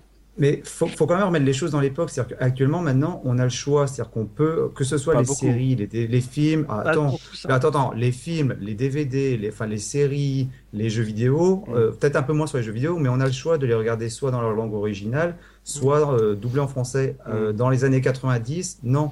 Ouais. Les films, quand tu les voyais, ils étaient en français. Quand tu achetais la, vid- la vidéo, la cassette, c'était en français. Mm. Quand tu regardais Ouais. la série à la télé, c'était en français. Ouais. Maintenant, Et avec vois, Internet, on a le choix. Pas Donc, forcément. euh, tu vois, là, Deus Ex Human Revolution, mon pote, il l'a pris sur PS3, t'as le Blu-ray, t'as machin, et il n'y a pas de piste anglaise, hein. Il Ouais, a beau mettre sa console en anglais, il se tape ce doublage français, hein. Ce que je veux dire, Soubi, par rapport à la, question que, que posait euh, Enfalmir, c'est que à l'époque, euh, c'était c'était un luxe d'avoir justement ce doublage en français, Mm. et ce doublage était forcément de qualité parce qu'il il se donnait les moyens de le faire, alors que euh, la, la production en soi des jeux vidéo était essentiellement en anglais. Même les jeux qu'on connaissait sur console, c'est souvent les jeux étaient en anglais, on avait les textes en anglais, on n'avait même pas les traductions Mm. en, en Mm. français. Donc quand c'était fait en français, généralement, c'était bien fait. À à l'inverse, aujourd'hui, on se retrouve avec euh, avoir ce choix-là. Et on peut, grâce à Internet, justement, aller voir directement les productions, les œuvres dans la langue originale. Donc Ouais. forcément, lorsque tu choisis, ou par défaut, que tu as la chose en français, très souvent on est déçu parce qu'on connaît justement euh, le- la version originale. Alors c'est vrai pour Deus Ex, c'est vrai pour plein de séries où finalement on préfère les voir en VO que de les voir en VF. Oui, c'est Mais c'est c'est- pour ça que euh, le doubleur officiel de Bruce Willis s'est installé parce qu'à l'époque on n'avait pas le choix. Mm. Et euh, comme va, euh, fallait avoir des couilles pour lui dire tiens, euh, euh, c'est toi qui as doublé Bruce Willis. Aujourd'hui, je peux pas regarder un film de Bruce Willis s'il est pas en français, moi. Bah, c'est c'est un- c'est pareil pour les mangas quand, euh, ou les dessins animés quand on regardait quand on était minot. Euh, Mhm. Je sais pas, tu regardes euh, Capitaine Flamme en, en, en, japonais, en version originale par exemple. Euh, moi, je, je sais pas, ça me ferait bizarre, quoi. Je serais, tu sais, Capitaine Flamme, il a une voix, il y a Mala et les robots, puis basta, quoi, tu vois. Euh, bon, Cobra, c'est pas pareil, parce que. Prends les Euh, Simpsons. Ouais, Euh, voilà. ouais, Prends non, les Simpsons, c'est vraiment, l'exemple pour lequel on a une version française qui est excellente. Qu'est-ce qu'on en penserait si on avait connu justement la version originale avant? Et pourtant, euh, Dieu sait si. Enfin, je pense qu'on est quand même nombreux à préférer la version française à la version originale. Mais c'est pour ça que je dis qu'il y a un affect particulier en fonction de la, souvent la première version avec laquelle tu t'es créé une relation avec le personnage, quoi. Mais sur- surtout, ce que je voulais dire, c'est qu'en 97, donc on avait ces trois jeux avec euh, d'excellentes, euh, ça aussi il faut noter d'excellentes VF, et que moi je pensais, quand tu vois que c'est en 97, on commençait à avoir ce genre de qualité euh, apportée au jeu, euh, je pensais qu'on aurait eu aujourd'hui plus de choix, comme euh, par exemple, je vais le nommer parce que c'est celui qui fait le plus de boulot aujourd'hui, Uncharted. Uncharted, en jeu, tu mets pause, tu fais option audio, tu peux choisir la langue, et tu peux choisir les sous-titres et hop tu relances ton jeu. Je trouve qu'aujourd'hui il manque ce genre de truc dans tous les jeux. Ça, pour moi ça devrait être dans la charte des jeux euh, qui Ouais. sortent. Et quand, je pense qu'à l'époque, quand, quand en 97, on commençait déjà à avoir de très bonnes euh, VF euh, qui, qui venaient. C'est pour ça que je trouve qu'on n'a pas assez évolué là-dessus et que et que ces exemples de Blade Runner, Monkey Island 3, Baphomet, bah en fait ça montre qu'on n'a pas avancé des masses. Là on a un peu divagué sur la, on n'est pas sur- on n'est pas en train de faire un podcast euh, spécial VF, ça pourrait, ça pourrait être marrant d'ailleurs de faire ça sur les plus mauvaises, les meilleures, machin. Mhm. Hein, on a c'est une idée. Euh, on va revenir donc sur Blade Runner. Je crois qu'on est en train de faire un podcast sur Blade Runner. Je suis plus sûr. Euh, on a parlé euh, du gameplay. Donc c'était un point and click visiblement de base assez simple, mais en fait qui avait des subtilités euh, dans sa narration, dans son déroulement. Donc ça c'était assez original par rapport à la linéarité d'un Broken Sword par exemple. Pour ne pas le citer, on a parlé aussi du fait qu'il y avait des phases euh, de shoot euh, qui pouvaient se prêter à des petites modifications, on pouvait buter des gens et donc euh, devoir faire avec. On a parlé des graphismes qui étaient super potable à l'époque avec plein d'animations, une mise en scène assez balèze. On a parlé de la VF. Je crois qu'on a bien parlé de la VF, euh, de son, mon doublage. Qu'est-ce qu'on peut rajouter, Mika?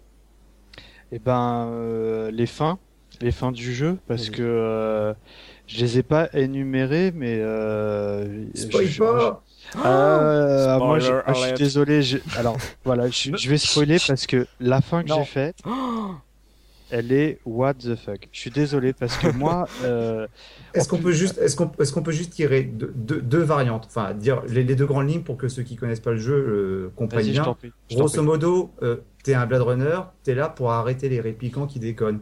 Donc en gros, t'as deux choix dans le jeu. Soit tu vas être pro-humain, Mhm. soit tu vas être pro répliquant. D'accord. Voilà. Et à partir de ces deux manières de jouer, tu peux après t'orienter vers différentes fins. Je laisse maintenant. euh, Ouais, donc. Euh, Mika en spoilé fait- comme en un fait, euh, euh, je suis- Ouais, mais je suis obligé d'en parler parce pourquoi? Parce que la fin que j'ai faite, je sais pas combien il y en a. Je... oh, il y en a bien 5-6, hein, si c'est pas un peu plus. Hein. Vous avez je, une idée, non? a- je crois qu'il y a 5 ou 6 grandes fins, mais dans chacune des fins, il y a des variantes. Ouais, c'est un, euh, c'est un peu comme dans Chrono Trigger, tu sais, où t'as 12 fins globales, mais dedans t'as des variantes aussi, quoi. Mhm, T'as 5 t'as cinq, vari- cinq fins avec, euh, suivant les fins, tu peux avoir euh, entre 2 et 5 et 3, 4 variantes, je crois. Putain, vache. Sur le guide Et, euh, officiel, ils indiquent 6 fins avec 12 possibilités. Énorme. J'aurais- bien voulu voir la sixième fin qui me manquait. Ah. Ouais, je Moi, je, bah, moi... Ah, non, il va falloir scan. nous envoies ça, hein, Locutus. Ouais. hein. On, le, on le mettra sur le site. Avec... Euh, bah moi, j'ai fait la fin où, euh, bon, je vais, euh, manière, je vais parler, qui m'avait profondément choqué. Je suis désolé, c'est le terme, parce que je vous rappelle que je l'avais fait avec euh, Mikadette. Mhm. Et je reviens avec la petite fille de 14 ans, kawaii, Rose bonbon. rose et tout, qui euh, voulait pas eu- pu euh, céder aux avances de Ron Sitter. D'accord. Et en fait, euh, le mec, euh, clairement, il part avec elle, donc McCoy, il sauve avec elle, il plante tout pour elle, Ouais. pour vivre, euh, enfin, que ce que j'avais compris, hein, une histoire euh, d'amour.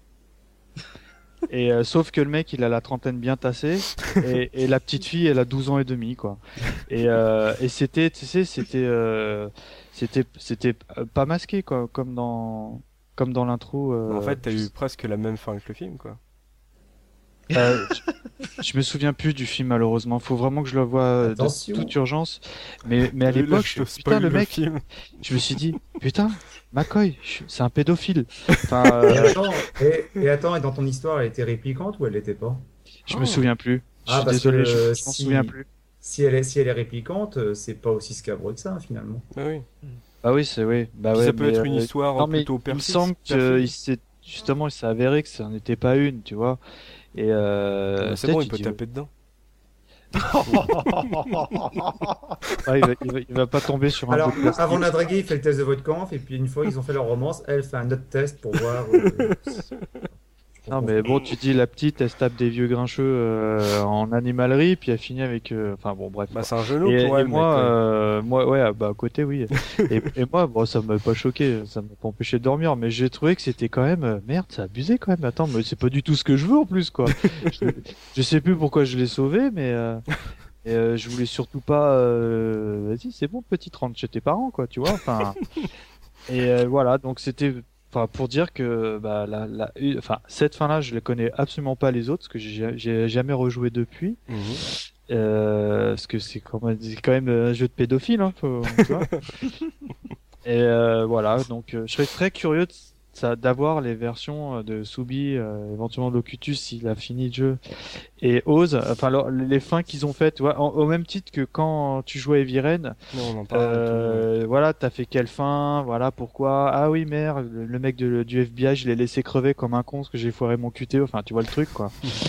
Et il Oh a là fait moi, le- Mais t'es un spoiler, toi, ce soir. Ouais, mais Non, là, c'est pas vraiment spoilé puisqu'il y a plusieurs fins. On va, on, tu, tu spoil pas vraiment puisque tu dis pas comment t'es arrivé à cette Ah. fin. Donc en fait, c'est vrai que on peut Enfin, penser. tu dis des événements qui arrivent dans la oui, fin. oui. Et euh, par exemple, vous, Oz, euh, Locutus, Subi, vos fins étaient euh, différentes. Est-ce que vous, est-ce que vous avez réussi à le finir? Est-ce que c'est un jeu euh, long, euh, difficile sur la fin ou pas? Non, Mm, le jeu est relativement court parce que c'est une dizaine d'heures euh, en ligne droite. Quand tu le fais la première fois, c'est pas- vraiment pas euh, insurmontable. Mhm. Mais honnêtement, euh, je serais incapable de te dire au jour d'aujourd'hui quelle fin j'avais eu la première fois. hein. Ouais. Je m'en rappelle absolument pas quoi. Euh, Bah, moi, moi, ça m'a marqué. Hein, désolé. Je crois que la, la, la première fin que, que j'ai eue, euh, c'est la fin que beaucoup de gens ont dû avoir. Je pense que c'est la, la, la fin la moins bonne. C'est grosso modo celle où tu, où tu retires en fait tous les répliquants. Grosso modo, tu, tu les flingues tous. Parce que c'est peut-être la fin qui est la plus facile à avoir. Grosso modo, il suffit, c'est une fin brutale. Quoi. Et c'est la, la première que, que j'ai dû avoir. Et toi, Locutus, euh, t'as réussi à le finir? Moi, entre temps, j'ai eu une lobotomie, alors je sais pas. je me souviens plus. Peut-être, Locutus est un répliquant. Putain, en fait. j'allais Je dire ça, un- Il a des souvenirs intégrés. euh. Ouais, en fait, c'est tu loin, crois, à tu- 97, les mecs, attends. Mais non, mais tu, tu crois avoir joué au jeu, en fait, tu n'as pas joué au jeu. Tu, tu, tu as été mis Non, sur mais le marché il y a moins de 4 ans. Tu veux qu'on fasse le test de votre camp Vas-y, vas-y, vas-y. Allez, je te fais une question du test de votre camp. Ma mallette, la ma sacoche à valise, c'est une mallette faite en peau de bébé. T'en penses quoi? Bah, euh, je sais pas. Euh... euh, Ça doit. I smell replicant. Moi je dis de toute manière un mec qui, a- qui porte des charentaises ça peut n'être qu'un répliquant quoi. Clairement. Non, mais ce mec, ce, ce mec termine euh, Ikari Warriors avec une vie, n'est pas foutu de se rappeler la fin de Blade Runner. Non, mais c'est un Nexus 6, hein, on le savait pas, mais. Ah, d'ailleurs, d'ailleurs, d'ailleurs, je pense à... Oui, mais ça m'a fait penser à ça, mais un autre point commun, justement, avec, euh, avec Heavy Rain, justement, c'est les, les origamis. quoi. Hmm. C'est vrai, hein, que tu le dis, tiens. moi, moi, je suis sûr que David Cage de, de donc le mec qui a fait Viren, je suis persuadé qu'il s'est inspiré de ce jeu hein, mais parce qu'il y a Clairement. c'est pas qu'il y a des- il y a c'est pas que c'est un copier-coller mais au niveau de du déroulement du jeu, il y a vraiment des trucs qui sont, euh, moi, qui sont similaires, quoi. Tu frappant, vois, ouais. les, les fins, les, les choix, les machins. Mais même pas Et- que, même pas que pour Rain, parce que tu prends son jeu précédent, Fahrenheit, euh, il y avait également plusieurs possibilités dans le, Mhm. dans le gameplay. Donc c'est quelque chose qui Et euh, travaille No David Natsu Cage. était un jeu d'enquête assez ouvert. Ouais. Ah, Ouais, c'est très vrai. différent par contre. Oui, oui, oui, dans l'univers, mais euh, en fait, Ouais. tu vois qu'il y, il y a, il y a des bases qui se ressemblent et en même temps, euh, j'ai envie de dire, euh, copier le, la narration et le système de Blade Runner, c'est, moi, je, j'invite euh, tous les développeurs à le faire, Ah. perso. hein. Ouais, moi, pour la petite histoire, j'ai adoré Fahrenheit. J'ai fait, il y a trois fins euh, différentes et euh, j'ai tellement kiffé. Je vais vous raconter les fait, trois. euh, Alors, ça finit bien, mal et très mal. Je suis parti avec la petite fille. En fait. Ah, mais- Non, mais euh, ah, pas- c'est toi qui as aimé Fahrenheit? Non, je déconne. Bah ouais, j'ai, moi j'ai plus Ah ouais, aimé. moi j'ai bien aimé euh, aussi. Hein. J'ai plus, j'ai plus, J'ai plus aimé. merde, moi, donc euh, j'ai été très déçu par la fin. Moi j'ai plus aimé Fahrenheit que euh, Viren hein, personnellement. Je me Ah. suis euh, plus projeté dans le jeu quoi. D'accord. Et euh, ouais, il y a juste un petit truc que je voulais euh, un petit peu approfondir. Tout à l'heure. Soubi parlait que le site, euh, le jeu, pardon, on pouvait trouver, on le trouvait sur le site de Abandonware. Mhm. Et euh, bon, je connais pas les mecs, mais j'aimerais leur rendre hommage parce que en fait, ils ont le jeu à la base était sur euh, 4 CD. Ouais. Et euh, la boîte entre parenthèses, elle est mortelle. Hein. Soubi l'a encore. euh, moi, je, enfin bref, euh, tu sais, c'était les grosses boîtes qu'on faisait à l'époque, quoi. Tu en carton, quoi, Mhm. avec une boîte de 4 CD dedans. Oui. Et, euh, et les mecs, en fait, euh, ils, ils ont euh, plus ou, enfin, ils se sont démerdés pour patcher le jeu pour que t'aies euh, juste une install. Mhm. Et euh, le jeu, euh, grosso modo, tu double-cliques et, et il se lance tout seul. T'as pas besoin de rentrer des codes ou des Ou machins. Ou, euh, do- DOSBox, des trucs comme ça. Ouais, voilà, c'est ça. C'est un, c'est un, c'est un- Voilà, c'est ça que je voulais et tu dire. le lances. C'est, c'est un exécutable. Tu le Ouais. lances et le jeu il démarre, quoi. Ça, Il y a juste un tout petit bug où il faut faire, euh, tu sais, changer de fenêtre en faisant Alt euh, tabulation.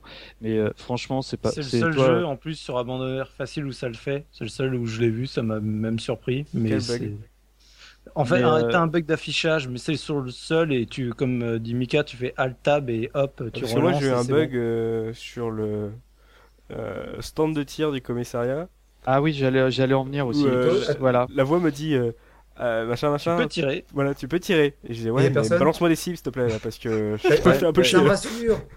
Justement, j'allais en parler parce que je suis, euh, moi, je me souviens très très bien que bah, que bah t'as une séance d'entraînement. Je sais plus ce que ça t'amène dans le jeu, Mm. mais euh, score. en fait, j'ai- fait tout le tour de la, de la scène, tu sais, des Mhm. fausses scènes de crime. Mhm. Je suis revenu, tu sais, dans le- l'armurerie Ouais. et euh, merde, ils sont où? Putain, il y a, il y a, ouais, là, là, ouais, bon, bah, ça me rassure parce que je me suis dit, bon, bah, c'est moi qui ai pas débloqué euh, un truc dans le jeu. Et en Mhm. fait, non, ça. Non, non, on l'a eu tous les quatre. hein. Ouais, mais c'est un peu- apparemment il y a, y un que bug avec les phases de flingue. euh, Mais sur- c'est marrant parce que vous, ça vous est arrivé en prenant le, le jeu sur, euh, sur Abandonware. Enfin, je sais pas, ceux qui Ouais, l'ont essayé ouais. sur le, avec, avec le jeu original. Moi, avec le jeu original, ça m'a surpris, quoi. D'accord, même dans le jeu original il y a ce genre de truc? Non, mais quand à l'époque, quand je jouais, je me rappelle des scènes où tu vois Ouais, ouais. Les, les marionnettes qui apparaissent et tu dois les flinguer. t'as Oui, un c'est ça, c'est ça, sors. ouais. Oui. Mais sauf que là, moi, les marionnettes n'apparaissaient pas. quoi. Et après, quand tu vas voir l'écran de score, t'as un score négatif. Ce qui est assez. Ah, non, non, moi je m'en souviens, moi, des marionnettes. Enfin, il y avait des cibles et tout. Oui, oui, T'avais et des, donc, euh. Sauf que quand je l'ai re- quand j'y ai rejoué pour préparer l'émission, je n'avais plus les cibles. J'ai fait les, les quatre salles du stand de tir sans avoir une seule cible. Mais t'avais le jeu Ah, original là. Mais ouais, ouais. D'accord. Bon, Curieux. bah, euh, C'est curieux. peut-être ouais, les affichages euh, d'aujourd'hui, peut-être que Alors après, je me, plus. voilà, je me suis pas pris la tête pour essayer de configurer le jeu correctement. J'ai eu deux, trois problèmes d'affichage, donc je pense Mhm. que c'est lié à ça. Mais euh, ouais, sur le coup, ça m'a. J'ai eu peur que pour les scènes d'action du, jeu, ça me, ça me foute l'expérience en l'air. Oui, bah oui, carrément. Euh, donc là, euh, avant de faire une petite conclusion sur Blade Runner, Subi, on va revenir sur ce que pensait la presse de Blade Runner à cette époque. Qu'est-ce que tu peux nous proposer en papier? Ah bah il y avait moi j'ai j'ai deux tests euh, que j'ai pu remettre la main dessus. Il y a PC Solus euh, qui du coup euh, en fait les, les tests de PC Solus, moi je me rappelle parce que j'étais abonné à l'époque, étaient quand même assez différents parce qu'ils te mettaient pas de notes ou quoi que ce soit. Enfin en tout cas tu retrouvais c'est vraiment ils te racontaient un peu que l'expérience qu'ils ont vécue D'accord. et c'était assez intéressant. Et donc, tu vois, le mec, honnêtement, je vous, je vous lis pas le test, mais il, il tripe à mort, quoi. Le Ouais. mec, il te dit que c'est c'est c'est c'est un fan de euh, Blade Runner Mhm. et en gros, il fait euh, j'aurais jamais cru que que ce soit aussi bon euh, en lançant le jeu parce que c'est vrai qu'à l'époque, les adaptations de films qui étaient correctes, ça se comptait vraiment sur les doigts d'une main, quoi. Et, euh, et là, le mec, il, il jubile, quoi. Donc, il décrit rapidement un peu le, le background, l'univers ou autre. Euh, après, voilà, les seuls points, euh, les petits bémols qu'on peut avoir, c'est toujours, bah, comme on a vu, graphique, euh, où les bonhommes pixelisent pas mal, la, les accès CD, comme je disais, et la compression un peu des, euh, de certaines phases qui sont pas, euh, qui sont pas euh, optimales. Mais par contre, ce qui m'avait marqué dans le test de PC Solus, c'est que le mec, sur la toute fin, tripe vraiment en disant, euh, bah, comme on parlait, euh, les voix, les doublages, euh, c'était énorme. Euh, il parle vite fait, il- il- je te dis la phrase, c'est euh, les phrases collent aux lèvres des personnages, tu vois, pour parler de la synchronisation labiale. le mec, il avait l'air de jubiler parce qu'il y en avait, quoi. Enfin, donc, euh, c'était euh, là-dessus, de ce point de vue-là, pour eux, une très très grosse euh, évolution et euh, et quand tu connais euh, l'historique un peu du, du studio, tu sais, le mec il disait voilà bon bah en, à ces derniers temps Westwood ils étaient surtout euh, sur du commandant Conquer, Ouais. euh, sur du Red Alert. Ils avaient fait euh, Land of Lore et euh, Land Lands of Lore Mm. et euh, la trilogie des Kirandia, je crois. Je les ai jamais fait et qui étaient aussi des jeux d'aventure. Mais le mec il fait voilà putain les mecs qui reviennent mais oh énorme quoi. Ouais. Et sur Gen 4, oui, qui est le deuxième que j'ai euh, avec bah, test de Thierry Falcoz pour ceux qui connaissent euh, le monsieur. C'est le life. Ouais, monsieur Live. référence. Donc euh, un test sur 6 pages, je crois. Euh, non, plus encore. Sur 8. Donc euh, il s'était bien bien lâché. Mhm. Et donc pareil, alors le même euh, même topo, hein, et tout s'y retrouve quoi. Adaptation du film, nickel. Graphisme euh, à tomber, excepté du coup le problème des personnages euh, pixelisés qui a vraiment je pense, marqué pas mal de personnes.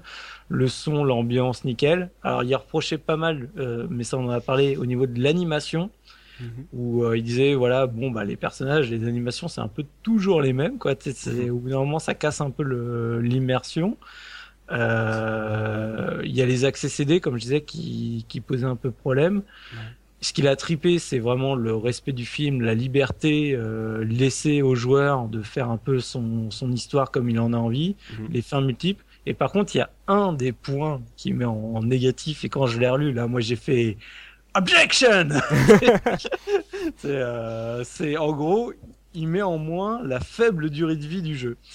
Et je Ah trouve ouais. que moi, c'est un truc qui me, qui me gêne énormément parce que, ok, le jeu, tu peux le déchirer en 10 heures. Mhm.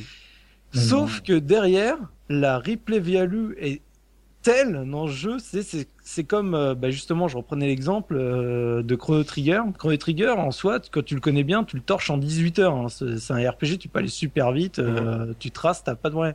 Mais la vraie puissance de jeu, c'est pas de le faire une fois, c'est de te replonger dedans, de voir euh, les subtilités finalement de jouer d'une manière différente et de voir que ça t'amène sur une histoire qui est, je dirais pas complètement différente parce qu'il faut pas exagérer, mais qui en tout cas est vraiment différente. Et donc moi, pour moi, je trouve ça gênant quand j'ai regardé, j'ai feuilleté le magazine, tu vois, il te met euh, durée de vie faible pour euh, Mhm. Blade Runner et le test d'après c'est Tomb Raider 2 où il met euh, bonne durée de vie quoi. En fait, à l'époque, je pense qu'il y avait confusion entre durée de vie et replay value. Non mais aussi à l'époque, est-ce que tout le monde avait bien euh, capté à la, la sortie du jeu? Est-ce que tout le monde avait cerné l'ampleur euh, de cette triple value? Ah, mais en Et- tout cas, il en parle hein, dans le test, hein. il le dit hein, clairement. Oui, il, il le dit, donc euh, je pense que c'est, il en, il en a bien conscience, mais Mm. c'est pour ça que ça me dérange que ça arrive comme un moins et qu'en plus Ouais. ça apparaît vraiment en 3 étoiles sur 5 en durée de vie. euh, tu sais, bon, euh, voilà, durée de vie pas, pas top quoi.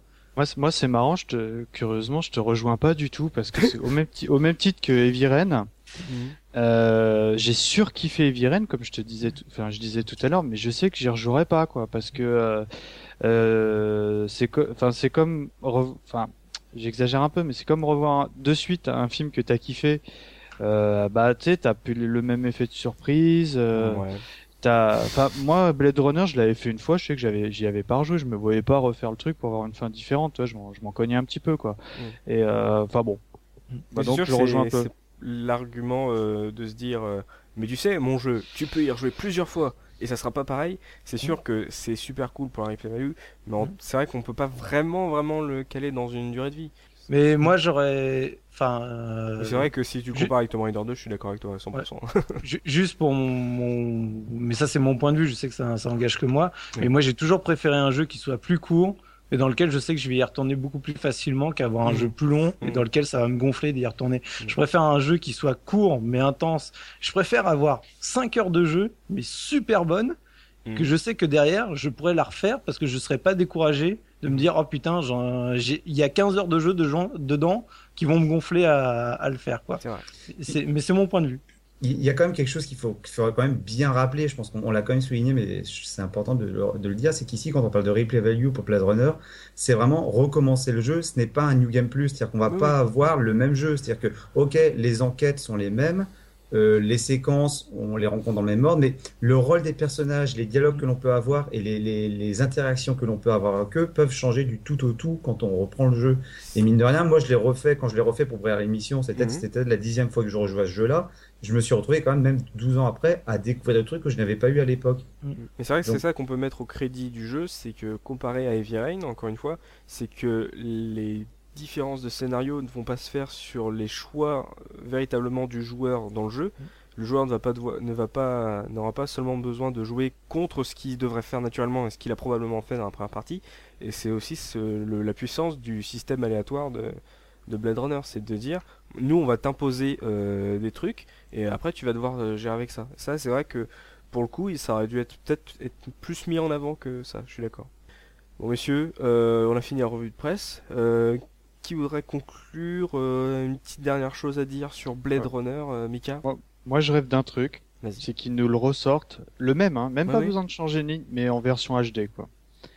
Et, euh, et là, et là, même avec ma, comme j'ai- j'aime bien le dire à chaque fois, même avec ma manette pourrie, non, non, mais en revanche, faut, non, mais, non, mais en revanche, euh, c'est le genre de jeu, faut absolument jouer à la souris, euh, parce que bah, c'est un point and click dans la plus pure des traditions. Mais le même jeu, mais en version HD, avec les, les vidéos qui suivent en HD, euh, et euh, les personnages pas du tout pixelisés, mais je dis mais à, à fond quoi. Euh, mais là, à mon avis, ça, ça nécessiterait euh, de refaire complètement le jeu parce que Mhm. il, est- il est, il est réellement très très très pixelisé. C'est vraiment dommage quoi. Ça gêne en rien l'aventure, mais euh, quand j'y ai rejoué euh, récemment, j'ai fait ouais quand même. Hein, euh. mais curieusement, ça m'a beaucoup plus gêné sur les vidéos moi où euh, Ouais. où euh, je trouvais que c'était méga pixelisé. T'avais- je te dis que t'as as, l'impression de mater un truc pirate, euh, compris ça la, de la muerte, tu sais, Mm. et euh, pris dans une salle de ciné. Et euh, voilà quoi. Mais euh, mais euh, très honnêtement, une version démat euh, en version HD, moi j'achète mais direct, hein, honnêtement. hein. Une version iPad, moi je te dis qu'une version iPad ça pourrait passer carrément pour tout le monde. Bah, on a dit qu'en termes de gameplay je- c'était pas forcément le truc le plus pointu. Bah voilà, je, je sais pas si ça fonctionnerait parce qu'il y, a un- il y a un truc qu'on n'a pas dit. Bon, c'est pas non plus euh, supra euh, important, mais en fait, euh, le bonhomme, moi, ce, ce qui m'a un petit peu gêné en y rejoignant, c'est que le, le rythme du jeu est hyper lent. Mhm. Euh, pour ce type de jeu, ça, ça gêne pas, mais euh, au- aujourd'hui, je- peut-être, je suis moins patient qu'à l'époque. Et malgré tout, ils avaient pensé à un truc, c'est que je crois que quand tu doubles Double clic, clic- double clic. double clic droit, enfin tu fais clic droit euh, comme un, Mm. fou, un fou furieux, euh, il se met à courir de plus en plus vite. Mm. Et, et euh, tu vois la même chose sur Et iPad. ça, il n'y avait où, pas, euh, parce que là, tu fais très bien d'en parler de ça. C'est vrai que si on, re- on revient sur les trois, là, Monkey Island 3, Baphomet, euh, Blade Runner. Euh, Baphomet, euh, il n'y avait aucun des deux, hein, tu cliquais, il marchait. Euh, Monkey Island 3, si tu avais pas mal de façons de te téléporter. Euh, et là, euh, Blade Runner, il courait, donc euh, c'était un peu un truc intermédiaire, donc euh, c'était pas Non, plus le truc le plus long. Non, non, non, ça va, mais si tu faisais pas ça, ça pouvait être très long, quoi. Oui. En plus, Soubi soulevait le, sou- le problème euh, des, euh, des chargements. Oui. Et euh, je pense que ajouter à ça, peut-être, ça aurait pu être pénible, quoi. Et euh, ce, qui est, ce qui est marrant quand dans ce que disait Soubi en parlant du test, c'est qu'il trouvait le jeu court, euh, le, le testeur d'époque. Mhm. Mais euh, à l'époque, un, un jeu court, c'était un jeu de 10 heures. Aujourd'hui, c'est euh, parce que c'est ça se comptait en, en, en quarantaine, en cinquantaine d'heures. Mhm. Et, euh, je- et, euh, moi, pour moi, 10 heures, c'est super long aujourd'hui. J'ai- Si, tout- si tous les jeux pouvaient revenir à cette durée, à cette durée ce serait bien. ouais, j'ai- moi, j'ai j'ai pas le temps de faire des jeux Ouais. qui durent jeux de 30 ça. heures à le bol. Ouais, voilà, voilà. c'est- non, mais ça, c'est les vieux. C'est, on, je, je l'ai aussi retrouvé. On le retrouve Ah, non. aussi sur les podcasts Non. de Gameblog. C'est que les gars ils disent, mais aujourd'hui, on n'a plus le temps de jouer. Mais pensez aux jeunes d'aujourd'hui, les gars, enfin, qui eux ont enfin, le c'est- temps. Enfin, je suis prof, j'ai le temps. Le- la, que plupart des jeux qui font 30 heures, au bout de 15 heures, ils ont perdu leur rythme. Et puis après, tu te fais chier, quoi. Les, les mecs qui développent les jeux, Non, ils sont mais- pas capables de, de t'écrire un scénario correctement. Non mais là, là, c'est 30 heures. différent, c'est différent sur la. Là, là, on parle de la qualité du, du scénario, mais c'est- moi, je note aussi a- que vous, qui êtes euh, donc les les joueurs, euh, l'âge moyen d'un joueur aujourd'hui, c'est 30 ans, machin. euh, je, vous dites qu'on a de moins en moins de temps de jouer, et moi, je pense avec émotion à tous les jeunes.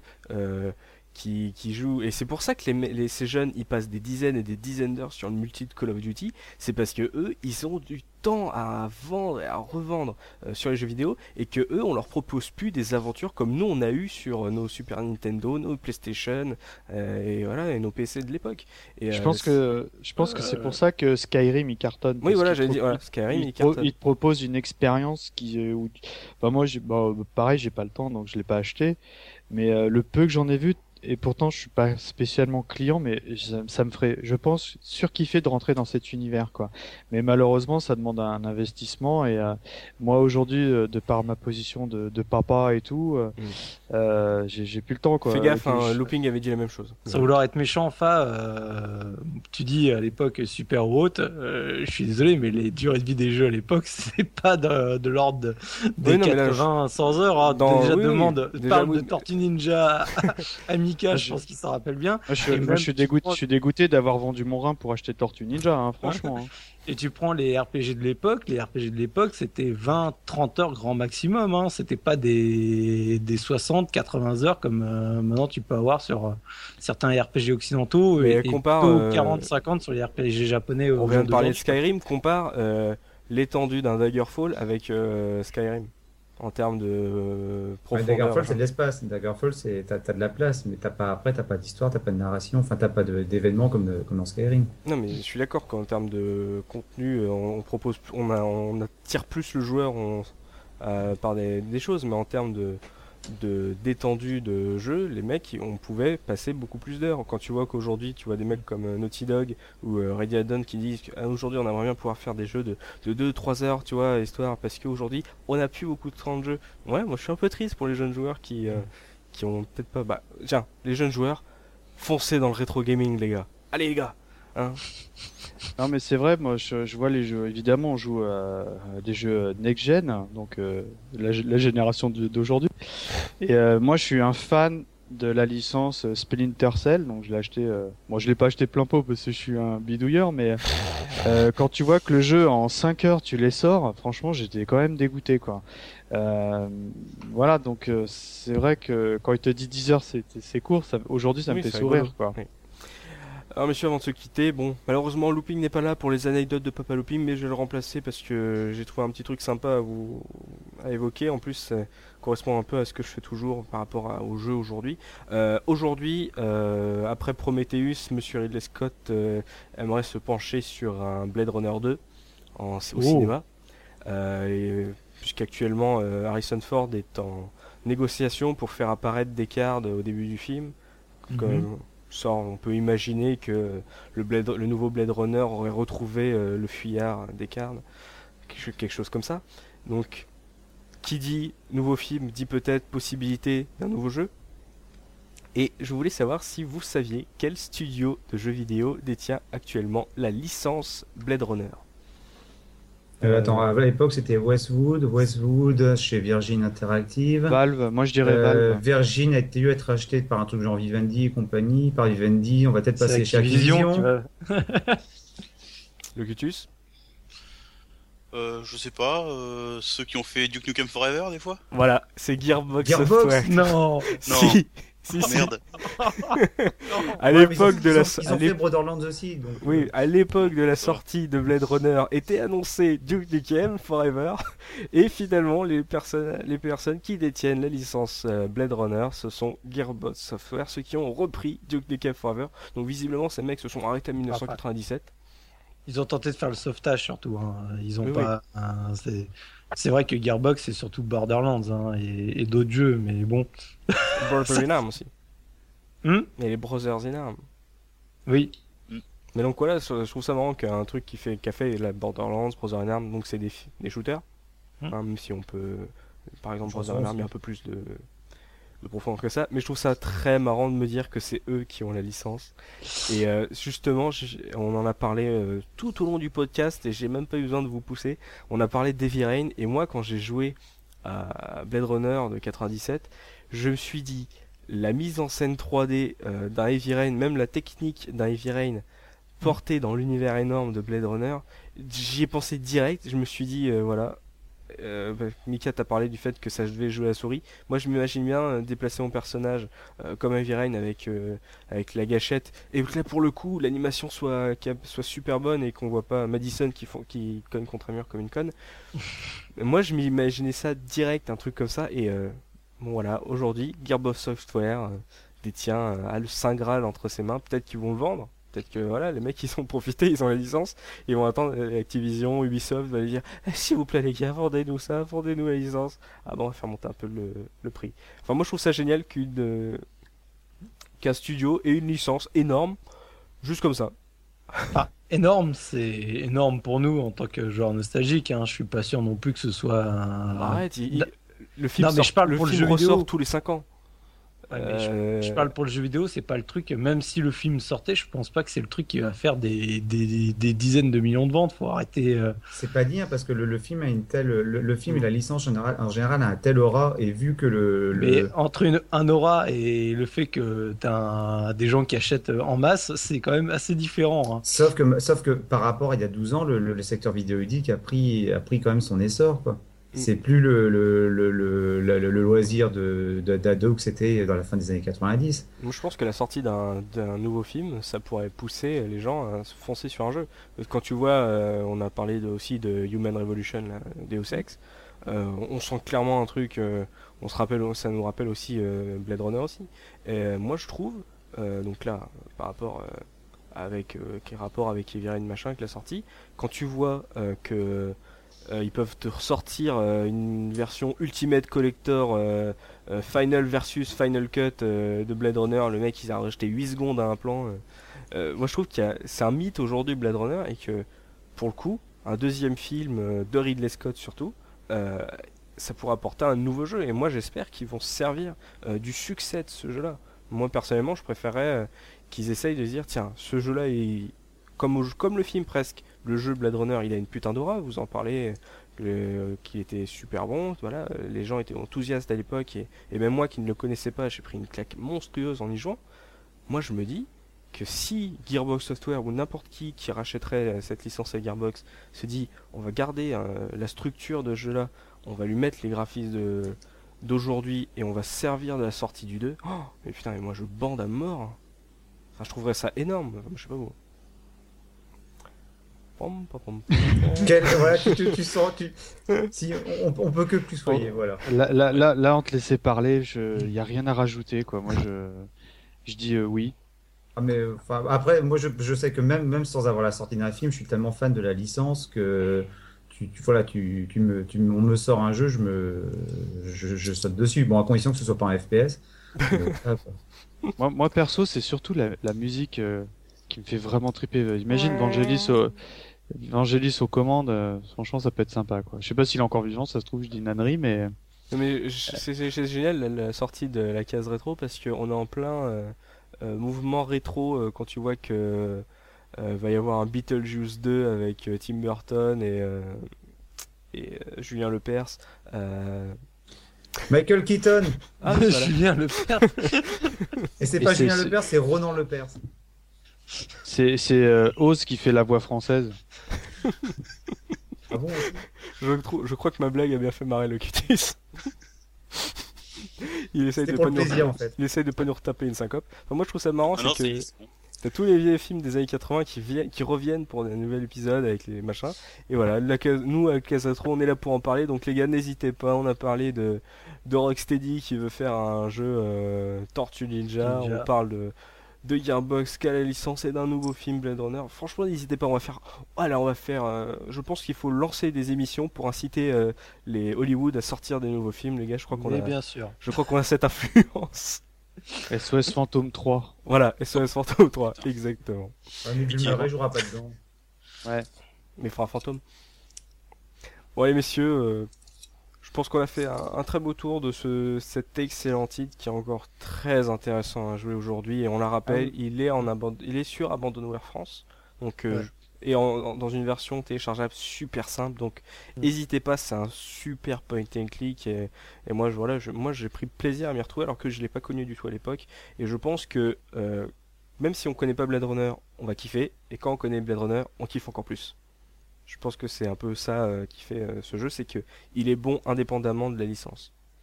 Absolument, absolument. Vraiment. Bon, messieurs, voilà, merci à vous quatre euh, de m'avoir aidé à faire cette émission. euh, merci à- aussi à vous quatre de m'avoir fait découvrir ce jeu. Merci, à vous. Lucas, de euh, nous écouter. Voilà, merci à vous de l'autre côté de votre écran euh, de nous avoir écoutés, euh, de nous avoir euh, suivis sur cette onzième émission de la case rétro. Euh, Est-ce que vous l'avez vu sur lacaseretro.fr ou sur le blog de la case rétro sur gameblog.fr ou sur YouTube, sur iTunes, bordel de Dieu, on est partout, c'est fou, la case rétro Voilà. euh, Ou sur le 30 monde. Ou sur 3615 code la case rétro. Putain, il faut le faire. il faut qu'on ait un site WAP aussi. Alors c'est www.wap.lacaseretro. Et puis euh, et puis on a une version papier. et puis on a une version pigeon voyageur. Bon, bah, euh, on a une petite pensée également à notre euh, ancien collègue euh, Looping. hein. On espère que, voilà, euh, d'où que tu- où que tu sois, tu, tu as apprécié cette émission. Euh, On te souhaite beaucoup de courage pour la suite, euh, pour tous tes projets futurs. Euh, Peut-être qu'un jour tu reviendras sur la Jésus va se réincarner. Voilà. Jésus va revenir parmi nous. Voilà. Il Voilà. va te dégoûter. Voilà, plus qu'à vous souhaiter une bonne soirée à vous. euh, bon vent si vous écoutez deux jours de nuit. On en a rien à foutre. Voilà, c'est Blade Runner, on l'a fini. C'est un putain de jeu. Jouez-y, foncez euh, dessus. On Voilà. peut se retirer. Hein. On se retire comme euh, Mikado avec sa petite de 13 ans. Oh, 14, 14, 14 ans. Voilà, allez, on se dit à la prochaine. Salut, salut. Salut tout le Ciao, monde. ciao. Plus.